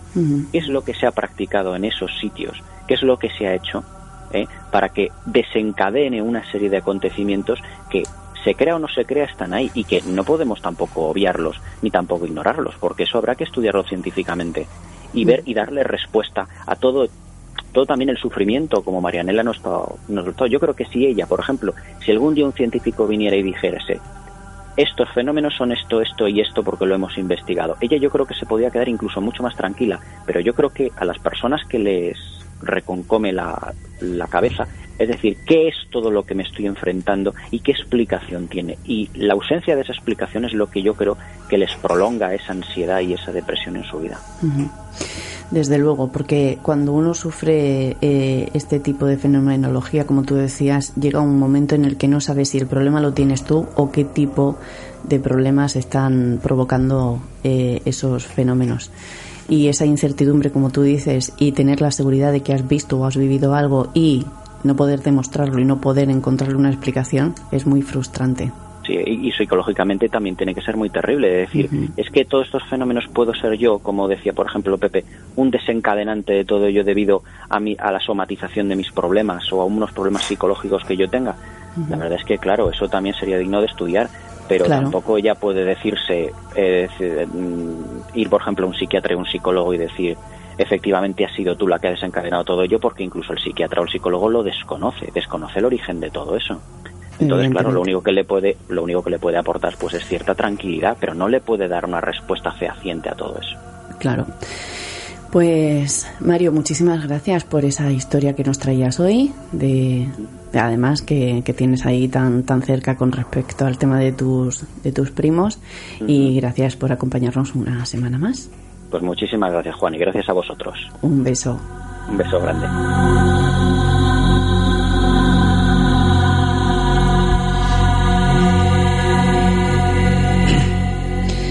Pepe, ¿qué te parece? Bueno, fíjate que hoy se trataba de hablar de posesión e infestación. Y se habla poco. Se ha hablado poco. De un caso. Sí, porque tenemos. es importante. Tenemos eh, como como referentes y a través de la Ouija se puede llegar a esa infestación y de esa infestación puede llegar a haber una posesión. Pero fíjate que, que para mí hay cuatro fenómenos. Está la posesión, la infestación, la perturbación y la impregnación. Ajá. De mayor a menor. Entonces, claro, una posesión, pues todo el mundo sabemos lo que es, que si un espíritu se mete dentro de tu cuerpo. La infestación sería cuando esos espíritus o se pegan a ti, por ejemplo, haciéndote eh, que tú creas ideas o que veas, eh, sobre todo, eh, personas que cambian de personalidad o tienen pensamientos suicidas o demás, pero que no estás poseído, sino que se te pegan en tu aura y te están afectando con sus pensamientos o con su propia vibración. O una casa en la cual está espíritu que te hacen producir un montón de fenómenos muy, muy fuertes. La perturbación sería digamos, fenómenos más simples. A una persona le puede oír ruidos, alguna molestia, pero no llegas a cambiar el carácter, ni llegas a tener fenómenos muy, muy complejos como las personas que intentan suicidarse. Y, en la casa, pues serían ruidos, golpes, que eso sería como, digamos, la perturbación. No llegas a producir fenómenos físicos, pero se oyen ruidos, o gritos, o cosas así. Y luego estaría la impregnación, que sería cuando, cuando esas personas, eh, digamos, su vibración baja, entonces pueden producir algún tipo de enfermedad, sentir el frío, y eso sería lo que es la impregnación de las casas, que eso se da muchísimo, una casa que no se vende, una persona que siempre está baja de energía. Entonces habría que diferenciar esos cuatro tipos que son los que normalmente se producen. Vale, pues eso la próxima semana los vamos a explicar y qué tipo de entes y espíritus nos podemos encontrar. En cada uno de ellos. En cada uno de ellos, exactamente. Porque ahora a quien vamos a tener el honor de recibir es a nuestro compañero y amigo Gabriel Guldenmar. Buenas noches, don Gabriel. ¿Qué tal? Buenas noches. Bienvenido. Estar con vosotros, como siempre. El placer es nuestro. Eh, Gabriel, ¿qué, qué eh, una ouija puede, puede eh, ser eh, la causa de una impregnación, incluso de una posesión? Sí, sin duda, sin duda que es así. Puede ocurrir. Generalmente la mayoría de las experiencias de Ouija son entretenimientos, simplemente son juegos, son fraudes, son, eh, en el mejor de los casos, creaciones de nuestro inconsciente, del inconsciente de los participantes de, en el juego, pero hay veces que se da con un determinado filo. Y cuando se da con un determinado filón, entonces entramos ya en el juego de con una serie de entidades que tienen sobre nosotros una ventaja dimensional, lo que les permite engañarnos de, todas las maneras. Piénsese, por ejemplo, que entre nosotros que nos vemos, nos tocamos, nos ubicamos, etcétera, eh, nos engañamos constantemente unos a otros, porque la vida, la vida por desgracia la hemos hecho así. Pues cuanto más nos pueden engañar y nos pueden manipular unos seres que, pues que no pueden ser detectados directamente, que no pueden ser ubicados, que no pueden no podemos ver sus gestos, sus intenciones, solamente tenemos muchas veces sus palabras y determinados actos. Y la experiencia nos dice que esas entidades eh, mienten más que hablan y en general te, te roban energía, te aconsejan mal y generan a tu alrededor una serie de fenómenos que luego pues no, no puedes eh, evitar, no puedes desactivar, digamos, o, de manera muy difícil, al menos. Y a partir de ahí, pues eh, lógicamente eh, empiezan las manifestaciones de estos fenómenos, como digo, y, o sea, en primer lugar habría el, sería una colección de mentiras, de manipulaciones, de medias verdades, de malos consejos, etcétera. Luego empezaría una serie de fenómenos alrededor de, de los participantes y por último podríamos entrar en lo que es un fenómeno más centrado en la persona. Obsesiones, lo que se llama vejación, vejación diabólica e incluso ya en un alto, en un alto nivel mucho más escaso por fortuna sería el, entraríamos ya en el tema de la, de la posesión. Sí que, sí que es un una tarea del todo desaconsejable realizar este tipo de prácticas por la sencilla razón de que la, mayoría de, los espíritus que de los seres espirituales que intervienen en este en este tipo de actividades son de bajo nivel, porque los, eh, los espíritus de nuestros familiares, eh, los espíritus eh, de seres superiores, etcétera, por supuesto están en lo suyo y en su nivel. Los que ellos están evolucionando y no están, como cree el espiritismo, por ejemplo, al pairo de que nosotros les llamemos cuando queramos. Yo quiero hablar con Sócrates, yo quiero hablar con Franco, yo quiero hablar con. No, eso no es, no es serio. Eh, ahora, sí que hay seres que no han asumido el hecho de la de haber fallecido y darían cualquier cosa pues por volver a tomarse un whisky, por volver a fumar, por volver a tener sexo, por volver a... Entonces buscan constantemente la oportunidad de tener un, ventanas en el mundo hacia el mundo. Y si tú le das una de esas ventanas abriendo una puerta, pues lógicamente va a intentar explotarte. Por tanto, estas, este tipo de actividades son negativas. Y aparte, pues por supuesto hay entidades que superiores a estas que he dicho antes que las esclavizan, las esclavizan, la ponen, las ponen a sus órdenes y pueden generar fenómenos mm, muy desagradables. Yo en otra ocasión podría hablar con detalle de todas maneras, lo, lo, narro en el capítulo titulado Experiencias del autor en el, libro Son reales los espíritus, en, la Casa de la Sabiduría, como, ya, ya sabemos.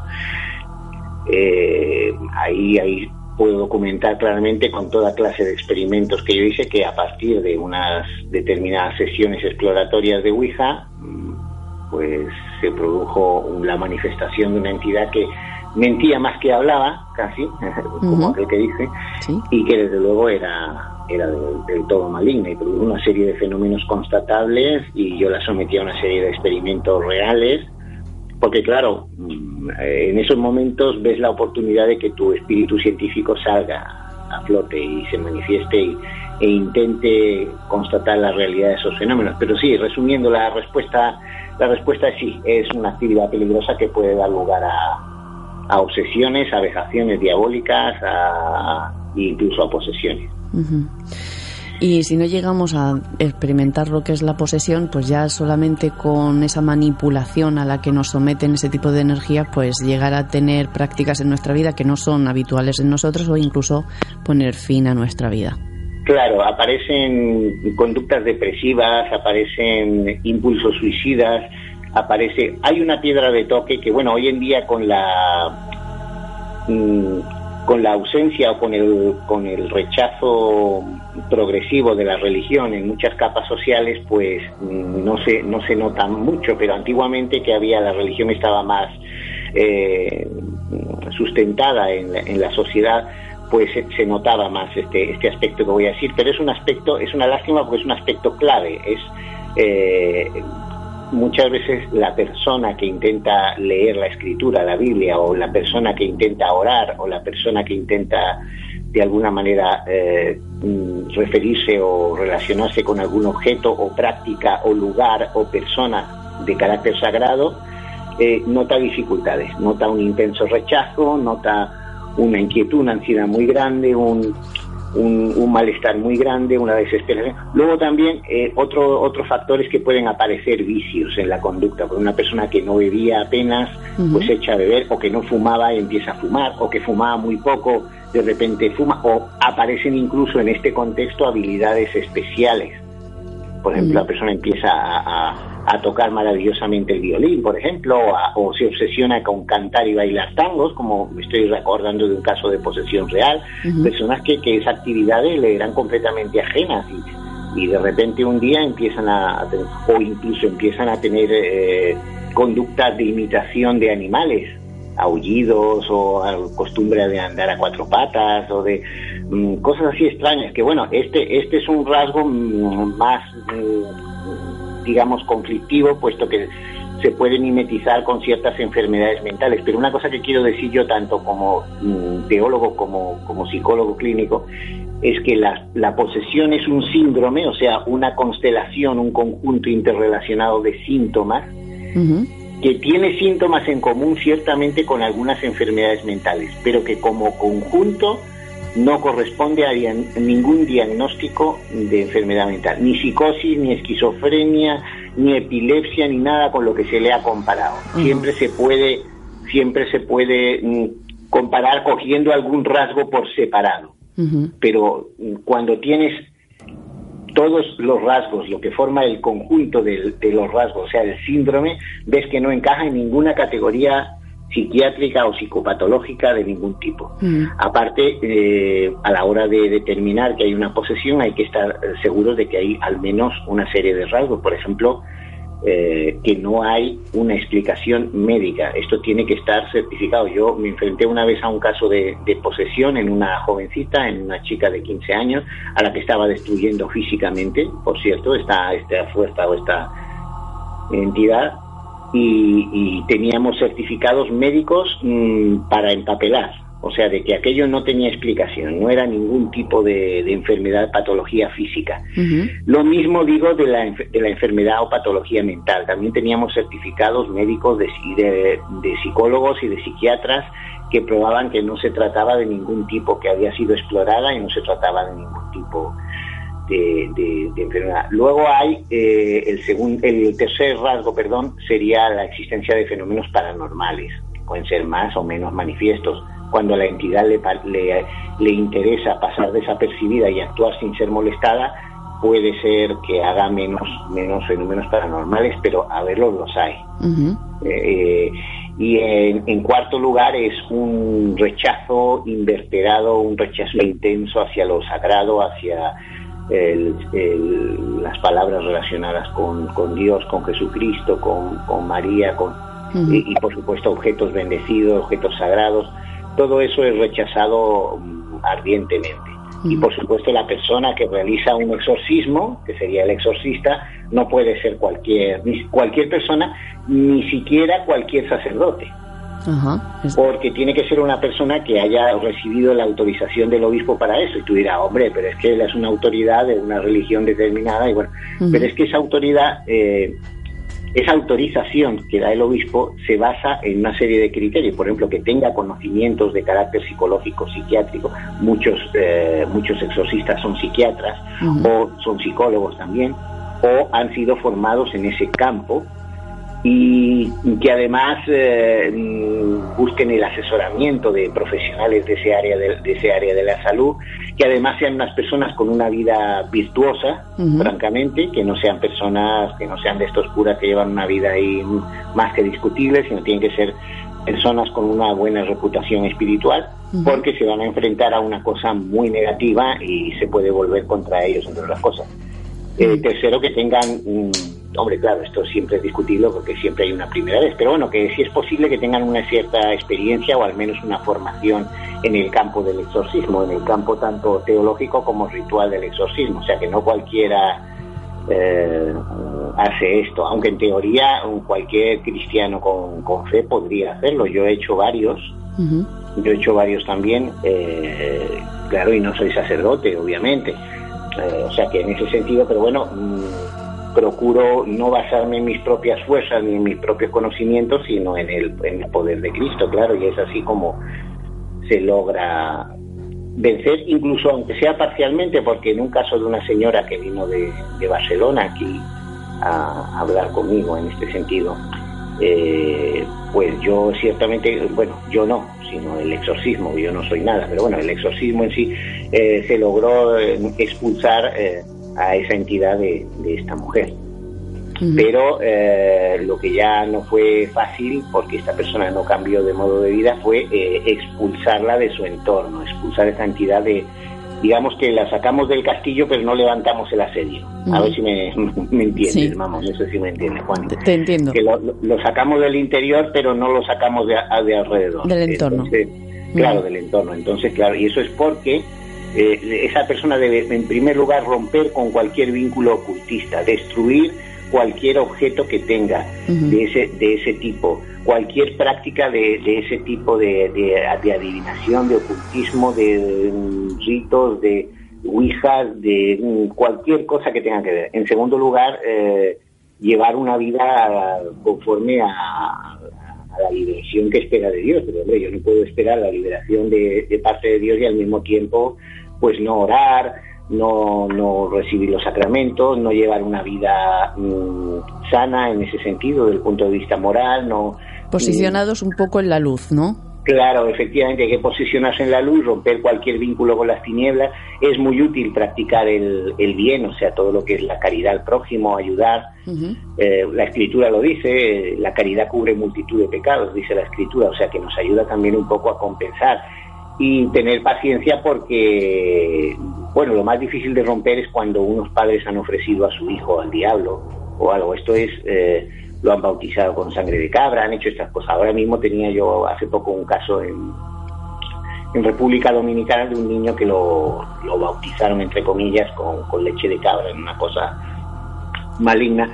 Afortunadamente sin el conocimiento de los padres, porque claro, cuando es tu tus propios progenitores los que te ofrecen, pues eso es más difícil de, de romper. Y otra cosa muy difícil de romper son los pactos se pueden romper, por supuesto con el poder de Cristo siempre se pueden romper, pero esa persona debe saber que, el diablo no abandonará fácilmente eh, lo que considera suyo. ¿eh? Entonces peleará un tanto por eso.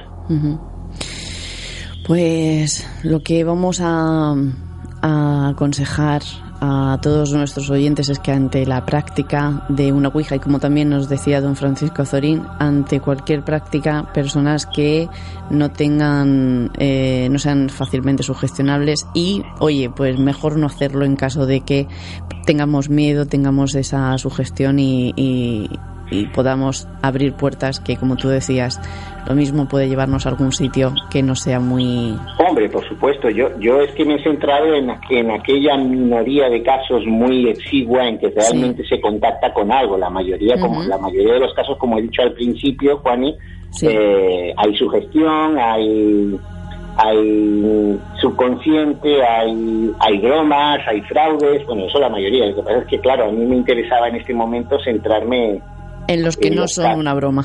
En los que no son una broma, es decir, cuando das con un filón, yo hice, yo he hecho bastantes sesiones, yo tuve a un chico que allí entró, digamos, en posesión, estábamos en una sesión, y yo me di cuenta claramente que era autosugestión, o sea, un chico sube sugestionable, neurótico, muy jovencito, y le entró una sugestión tremenda de, del puro miedo a estar, digamos que se obsesionó con que estaba pero afortunadamente dominamos la situación, controlamos la situación y el muchacho se dio cuenta y reaccionó, no le se calmó claramente, cosa que no hubiera pasado si hubiera sido una posesión de verdad. Y en otros casos, pues mm, solamente hemos echado un rato de, risas y de tonterías. En otros casos he tenido yo ejemplos de telepatía mm, interesantes. Pero claro, yo hablo de esa minoría, gracias a Dios una exigua minoría, de casos en que se, se da con un filón auténtico y entonces por supuesto, incluso en esos casos no, no siempre desemboca en, posesión, ni mucho menos, afortunadamente, si no, esto sería mm, la casa de Tócame Roca, ¿me entiendes? No, sería horrible esto, vaya. Dios no lo permite. Menos mal, porque si ya no tenemos, si ya no tenemos, eh, habiendo pocos casos de, de posesión, mira cómo estamos eh, eh, en este mundo, imagínate si todavía bueno, hubieran otras puertas que de una forma más frecuente llegaran a, provocar. Casos de, tentación, que es el nivel más básico de la influencia diabólica, la tentación, eso es que todos, o sea, el 100% de la población lo, lo ha experimentado. Luego ya casos de obsesión, que te meten ideas determinadas en la cabeza, ya son menos frecuentes, aunque también son bastante frecuentes. Luego ya casos de vejación diabólica afortunadamente son muy infrecuentes. Y los casos de posesión, la mayoría, como digo, son neurosis, enfermedades mentales, no o enfermedades mentales o estados de alta sugestión y que la gente lo, que tiene que hacer. Yo aconsejaría, en todo caso, no hacer ningún tipo de estas prácticas, apartarse del ocultismo. Porque si es el tema de sugestión, de subconsciente y tal, eh, lo que se va, lo que se puede conseguir es incluso acabar muy mal desde el punto de vista psicológico, psiquiátrico, acabar sugestionado, acabar con una dependencia, no ser capaz ni de salir a la calle sin, sin consultar a la Ouija o al espíritu que sea o lo que sea, y eso no es bueno, porque eso nos roba independencia y tal. Y en el peor de los casos, pues ya sabemos, iríamos a un, a un tema muy mucho más complicado y más nocivo, claro. Eh, si en algún momento ya eh, alguno de los oyentes, eh, Gabriel, ha practicado una Ouija y está empezando a experimentar ciertos fenómenos, o ya lleva un tiempo practicándolos, ¿qué habría que hacer?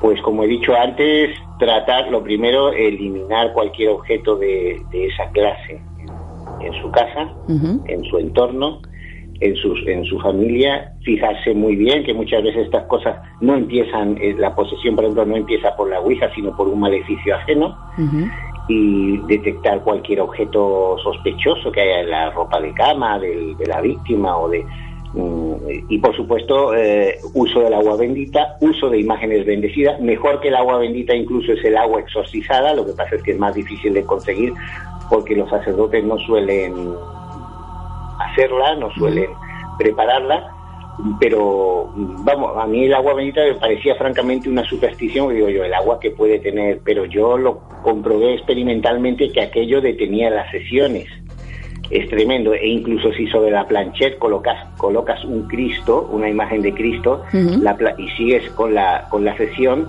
la, la planchette se va moviendo, pero se va moviendo mucho más lento, como teniendo cuidado incluso de no dejar caer. Bueno, eh, yo, yo he presenciado fenómenos mm, mm, de todo tipo, o sea que yo hablo desde, desde la experiencia y sí, es, es, es peligroso apartarse de todo eso y si uno lo ha hecho ya, pues tener una vida de oración. Eh, de sacramentos, de, bondad, romper con cualquiera de estos eh, objetos o, relaciones o vínculos o, prácticas o lo que sea. Y, siempre, ya digo, encomendarse, encomendarse a Dios. Eso es lo que mejor se puede. La oscuridad se combate con luz. Encendiendo la luz de una habitación oscura es como se ilumina. Pues Gabriel Gunderman, psicólogo, teólogo, escritor, ya sabéis que podéis conseguir todas sus obras en la casa de la sabiduría.com y además también ayudaréis a, ayudar a, personas que lo necesitan. todo lo que se recauda de la venta de los libros, descontando los impuestos, está destinado a esos fines humanitarios. Gabriel Gunderman, muchísimas gracias. A vosotros, muchas gracias. Un placer estar con vosotros. Buenas noches. Un saludo.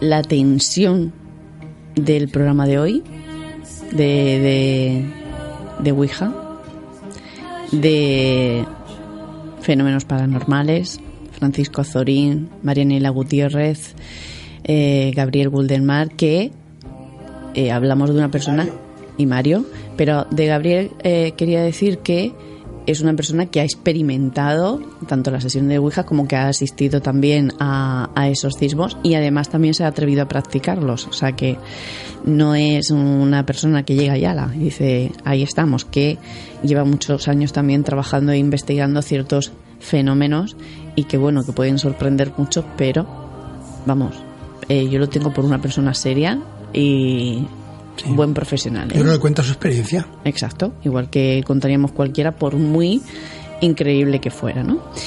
Bien, ¿y esta semana qué nos van a traer los astros? Porque claro, tenemos un cuarto creciente en Capricornio que nos va a dar una energía y un buen rollito esta semana, pero muy bueno, ¿eh? Así que vamos a empezar con Aries.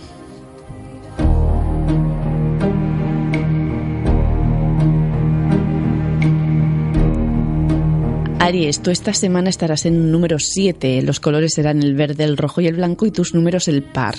Estos días vas a comenzar a sacar lastres de tu vida, cerrar puertas del pasado y a no perder el tiempo con lo que no merece la pena. En el trabajo estarás un poquito desanimado al principio de la semana porque después verás cómo va levantando el ánimo y se, y se abren nuevas oportunidades. En el dinero estos días te puedes sentir un poquito agobiado, pero también sabrás recuperarte pronto. Y en el amor tendrás muy pendiente a tu pareja de ti, lo cual hará que mejore tu estado de ánimo. Los que no tenéis pareja os sentiréis un tanto nostálgicos estos días y os fijaréis más en las personas de vuestro entorno que tienen una estabilidad sentimental y os empezaréis a plantear ciertas cosas en la salud, cuidado con la zona lumbar y cervical.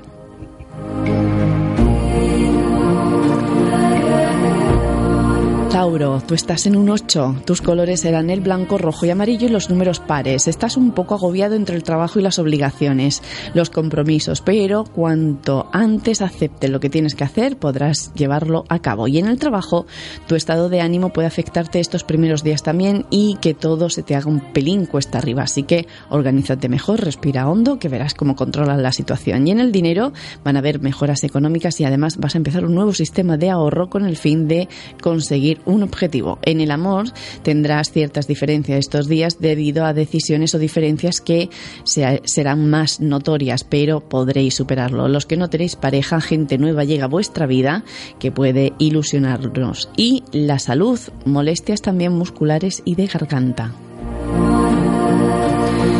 Géminis, tú estás en un 5 y tus colores serán el blanco, el rosa y el verde y los números pares. Estos días tendrás que plantearte tu forma de ver las cosas y darles tantas vueltas a esas preocupaciones que ni siquiera aún se han dado. Disfruta y resuelve lo de ahora y deja de darle vueltas a lo que ni siquiera ha llegado. En el trabajo vas a estar también un pelín bajo de energía porque no te vas a sentir valorado ni querido, pero solamente es una percepción debido a tu estado de ánimo porque luego podrás comprobar que estás equivocado. En el dinero tendrás la situación también controlada, aunque la las cosas van a ir despacio. En el amor deberías disfrutar cada momento sin fijarte tanto en los enfados o las situaciones que no cambian. Tiras distanciando de la pareja y eso no será solución para que mejore vuestra relación. Los que no tenéis pareja os vais a sentir atraídos por una persona que os va a encantar. En la salud, molestias estomacales y de garganta. Cáncer, estás en un 10 porque eres el supersigno de la semana. Tus colores serán el blanco, el rosa y el azul y los números serán los pares.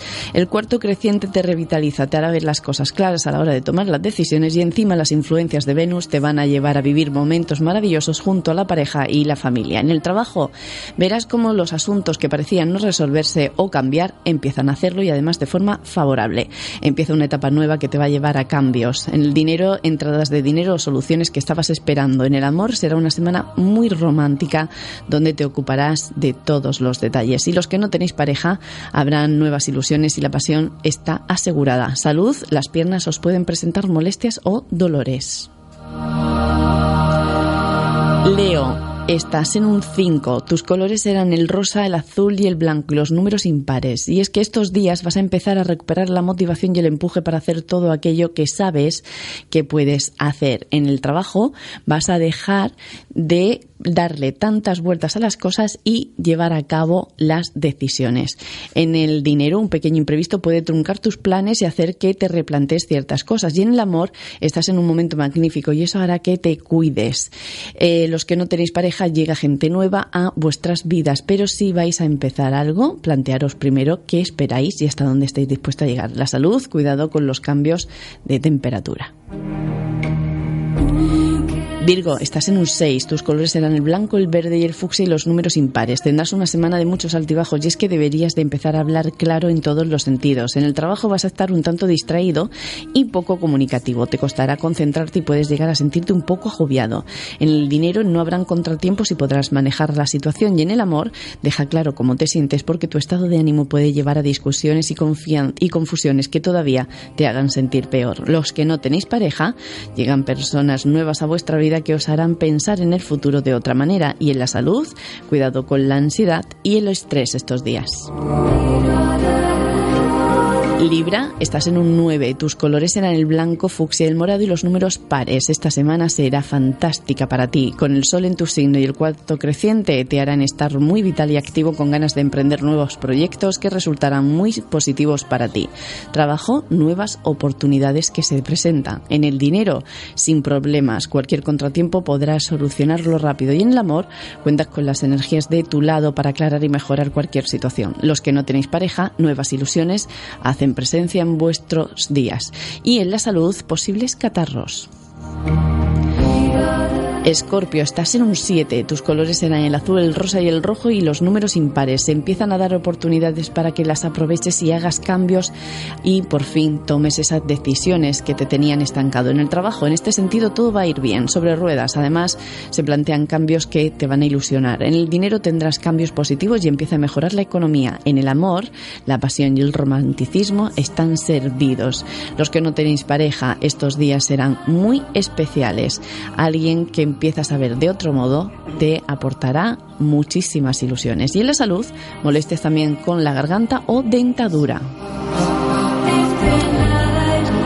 Sagitario, estás en un 6, tus colores en el rojo, el verde y el azul, los números pares. Y es que estos días intenta estar relajado, tomarte las cosas con calma, con calma y ser paciente ante lo que está por resolverse. En el trabajo te sentirás ilusionado y la energía de este cuarto creciente te hará tomar decisiones muy arriesgadas que sean y que te mantendrán ilusionados y motivados con los cambios y las nuevas metas. Pero piensa las cosas dos veces y en el dinero irás mejorando y sin contratiempos. En el amor, aquí sí que necesitas mejorar la comunicación y preocuparte más de las necesidades de la pareja y los que no tenéis pareja os apetecerá estar más bien disfrutando de la casa y de la familia. El amor es algo que ahora no os corre prisa. En la salud, cuidado también con esos cambios de temperatura. Capricornio, tú estás en un 9 también y los colores serán el blanco, el verde y el morado, los números impares. Esta semana va a ser mágica, Capricornio, para los cambios, para encontrar aquello que necesitas, para sentir mejor contigo mismo, para cerrar puertas con el pasado. En el trabajo estarás motivado y tranquilo a la vez. Además sentirás esa responsabilidad que empieza a llegar y que anuncian cambios y crecimiento. En el dinero empiezas a ver las cosas de forma más positiva y no te agobiarás por nada. En el amor empiezas una etapa en este terreno donde atrás quedarán los malos entendidos y las crisis. Los que no tenéis pareja, momento muy positivo para iniciar nuevas relaciones. Y la salud, cuidado con los temas digestivos. Acuario, estás en un 7, tus colores eran el rojo, el rosa y el azul, los números impares. Y es que la energía del cuarto creciente te traerá situaciones muy agradables, soluciones a problemas que te tenían preocupado y además el día 17 y 18 la luna transita por tu signo y renueva tu optimismo e ilusión. En el trabajo, contento, motivado y lleno de nuevos proyectos gracias a la influencia del planeta Marte que también en tu signo podrá llevar a cabo todo lo que te propongas. Y en el dinero económicamente vas a mejorar y tendrás controlados los gastos. En el amor estarás súper cariñoso y detallista. En los que no tenéis pareja estaréis seductores y simpáticos e iniciaremos una relación aunque sea de forma tímida.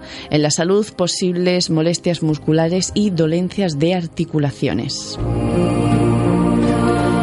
Y Piscis, tú vas a ser que esté más bajito esta semana, tendrás la energía un poco más baja, así que para reforzarla apuesta por los colores verde, azul y blanco a la hora de vestir.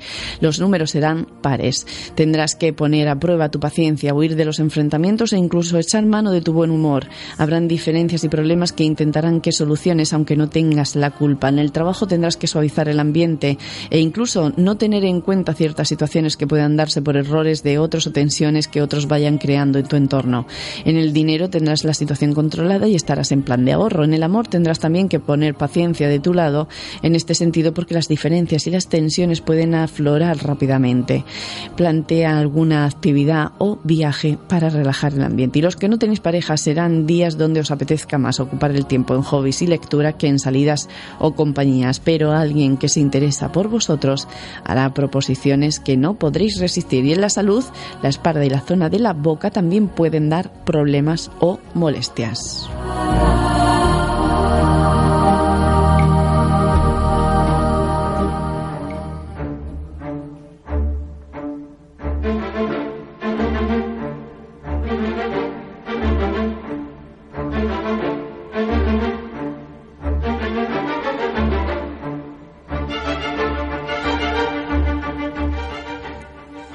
Y vamos a dejar a Pepe Bernal sin darnos el decreto, Alejandro. Un decreto, hijo mío. Sí.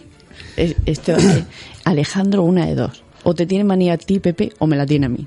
Yo creo que a los dos. ¿A los dos? Pues nada, ahora no le vamos a echar media hora más porque nos corta los micrófonos. Pepe, eh, ¿qué decreto tenemos esta semana? Pues hoy he hecho un decreto de agradecimiento. Muy bien. Que hemos hecho Siempre es importante. Siempre. Hay que agradecer siempre. Siempre, sí, es cierto. y he hecho uno, a ver si os gusta. A ver si te gusta, Juani. Ahora entiendo, comprendo, acepto e integro que estoy agradecido por todo lo que experimento en esta vida. Y, y, y supero, crezco y progreso todo el tiempo en armonía y equilibrio. Muy bien agradeces y además de alguna forma como que potencias esa armonía, ese equilibrio y esa enseñanza. vale, muy bien, sí. Ahora entiendo, comprendo, acepto e integro que estoy agradecido por todo lo que experimento en esta vida. y supero, crezco y progreso todo el tiempo en armonía y equilibrio. Muy bien. Me gusta. Decreto para canalizar e interiorizar esas energías y sentirnos mejor con nosotros mismos. Y yo, como ritual de la semana, voy a decir... Es que te he castigado, Alejandro. Como ritual de la semana voy a decir una oración que yo utilizo como protección eh, cada noche. Yo lo he dicho en más de una ocasión. Eh, tengo una cruz de San Benito que yo a todo el mundo lo recomiendo porque a mí me sirvió de muchísimo en un momento de mi vida también un poco difícil y energéticamente hablando. Y yo se lo recomiendo a todo el mundo que tenga una, una cruz de San Benito. Pepe lleva una medalla de San Benito también. Gracias. Y todas las noches yo hago una oración que dice, oh cruz del Santo Padre Benito, oh cruz santa, sé mi luz, que el dragón no sea mi líder, apártate, Satanás, jamás me guíes en la oscuridad. Viva Jesús. Ahí la tenéis. Si os sirve, si os sentís mal, si tenéis miedo, si os sentís de alguna forma amenazados por alguna cosa, necesitáis paz, sea de la forma que sea, aunque no sea porque sufráis fenómenos eh, paranormales, pero simplemente necesitéis sentiros mejor, creo que esa oración os puede, os puede ayudar y os puede venir muy bien. Pues ahora sí, hasta aquí llegamos. Hoy agradecemos muchísimo a don Francisco Azorín que estuvo con nosotros explicándonos eh, cómo pudo influir la eh, experiencia Ouija en el caso de Vallecas, en el caso de Estefanía Gutiérrez, Marianela Gutiérrez que estuvo aquí contándonos también esos casos que vivió a vía telefónica y, y todos aquellos fenómenos que se dieron a raíz de aquella sesión de Ouija al poco tiempo. Álvaro Tomás que nos invita a participar hacer, realizar ese taller grupal para la elaboración del duelo si hemos sufrido fallecimientos de seres queridos, rupturas de pareja, pérdidas de relaciones o de algún tipo, eh, que se inicia el 3 de noviembre de 5 a 7 horas. Ya sabéis que os podéis poner eh, en contacto con él a través de eh, correo electrónico psicólogo álvaro tomás arroba gmail.com y también a través de su teléfono que es 639 839 415. Os podéis informar de ese taller que os invito a que, a que participéis y Álvaro os va a encantar y os va a ayudar mucho. Eh, Gabriel Gundelman, Mario de la Rubia, Belkis Lanz, Pepe Bernal, Alejandro, ¿qué haríamos nosotros sin ti? A ti también te lo agradecemos. Todas las personas que nos siguen a través de iVox, a través de Canal 5 Radio, gracias y os deseamos una feliz semana porque aquí se cierra la décima puerta.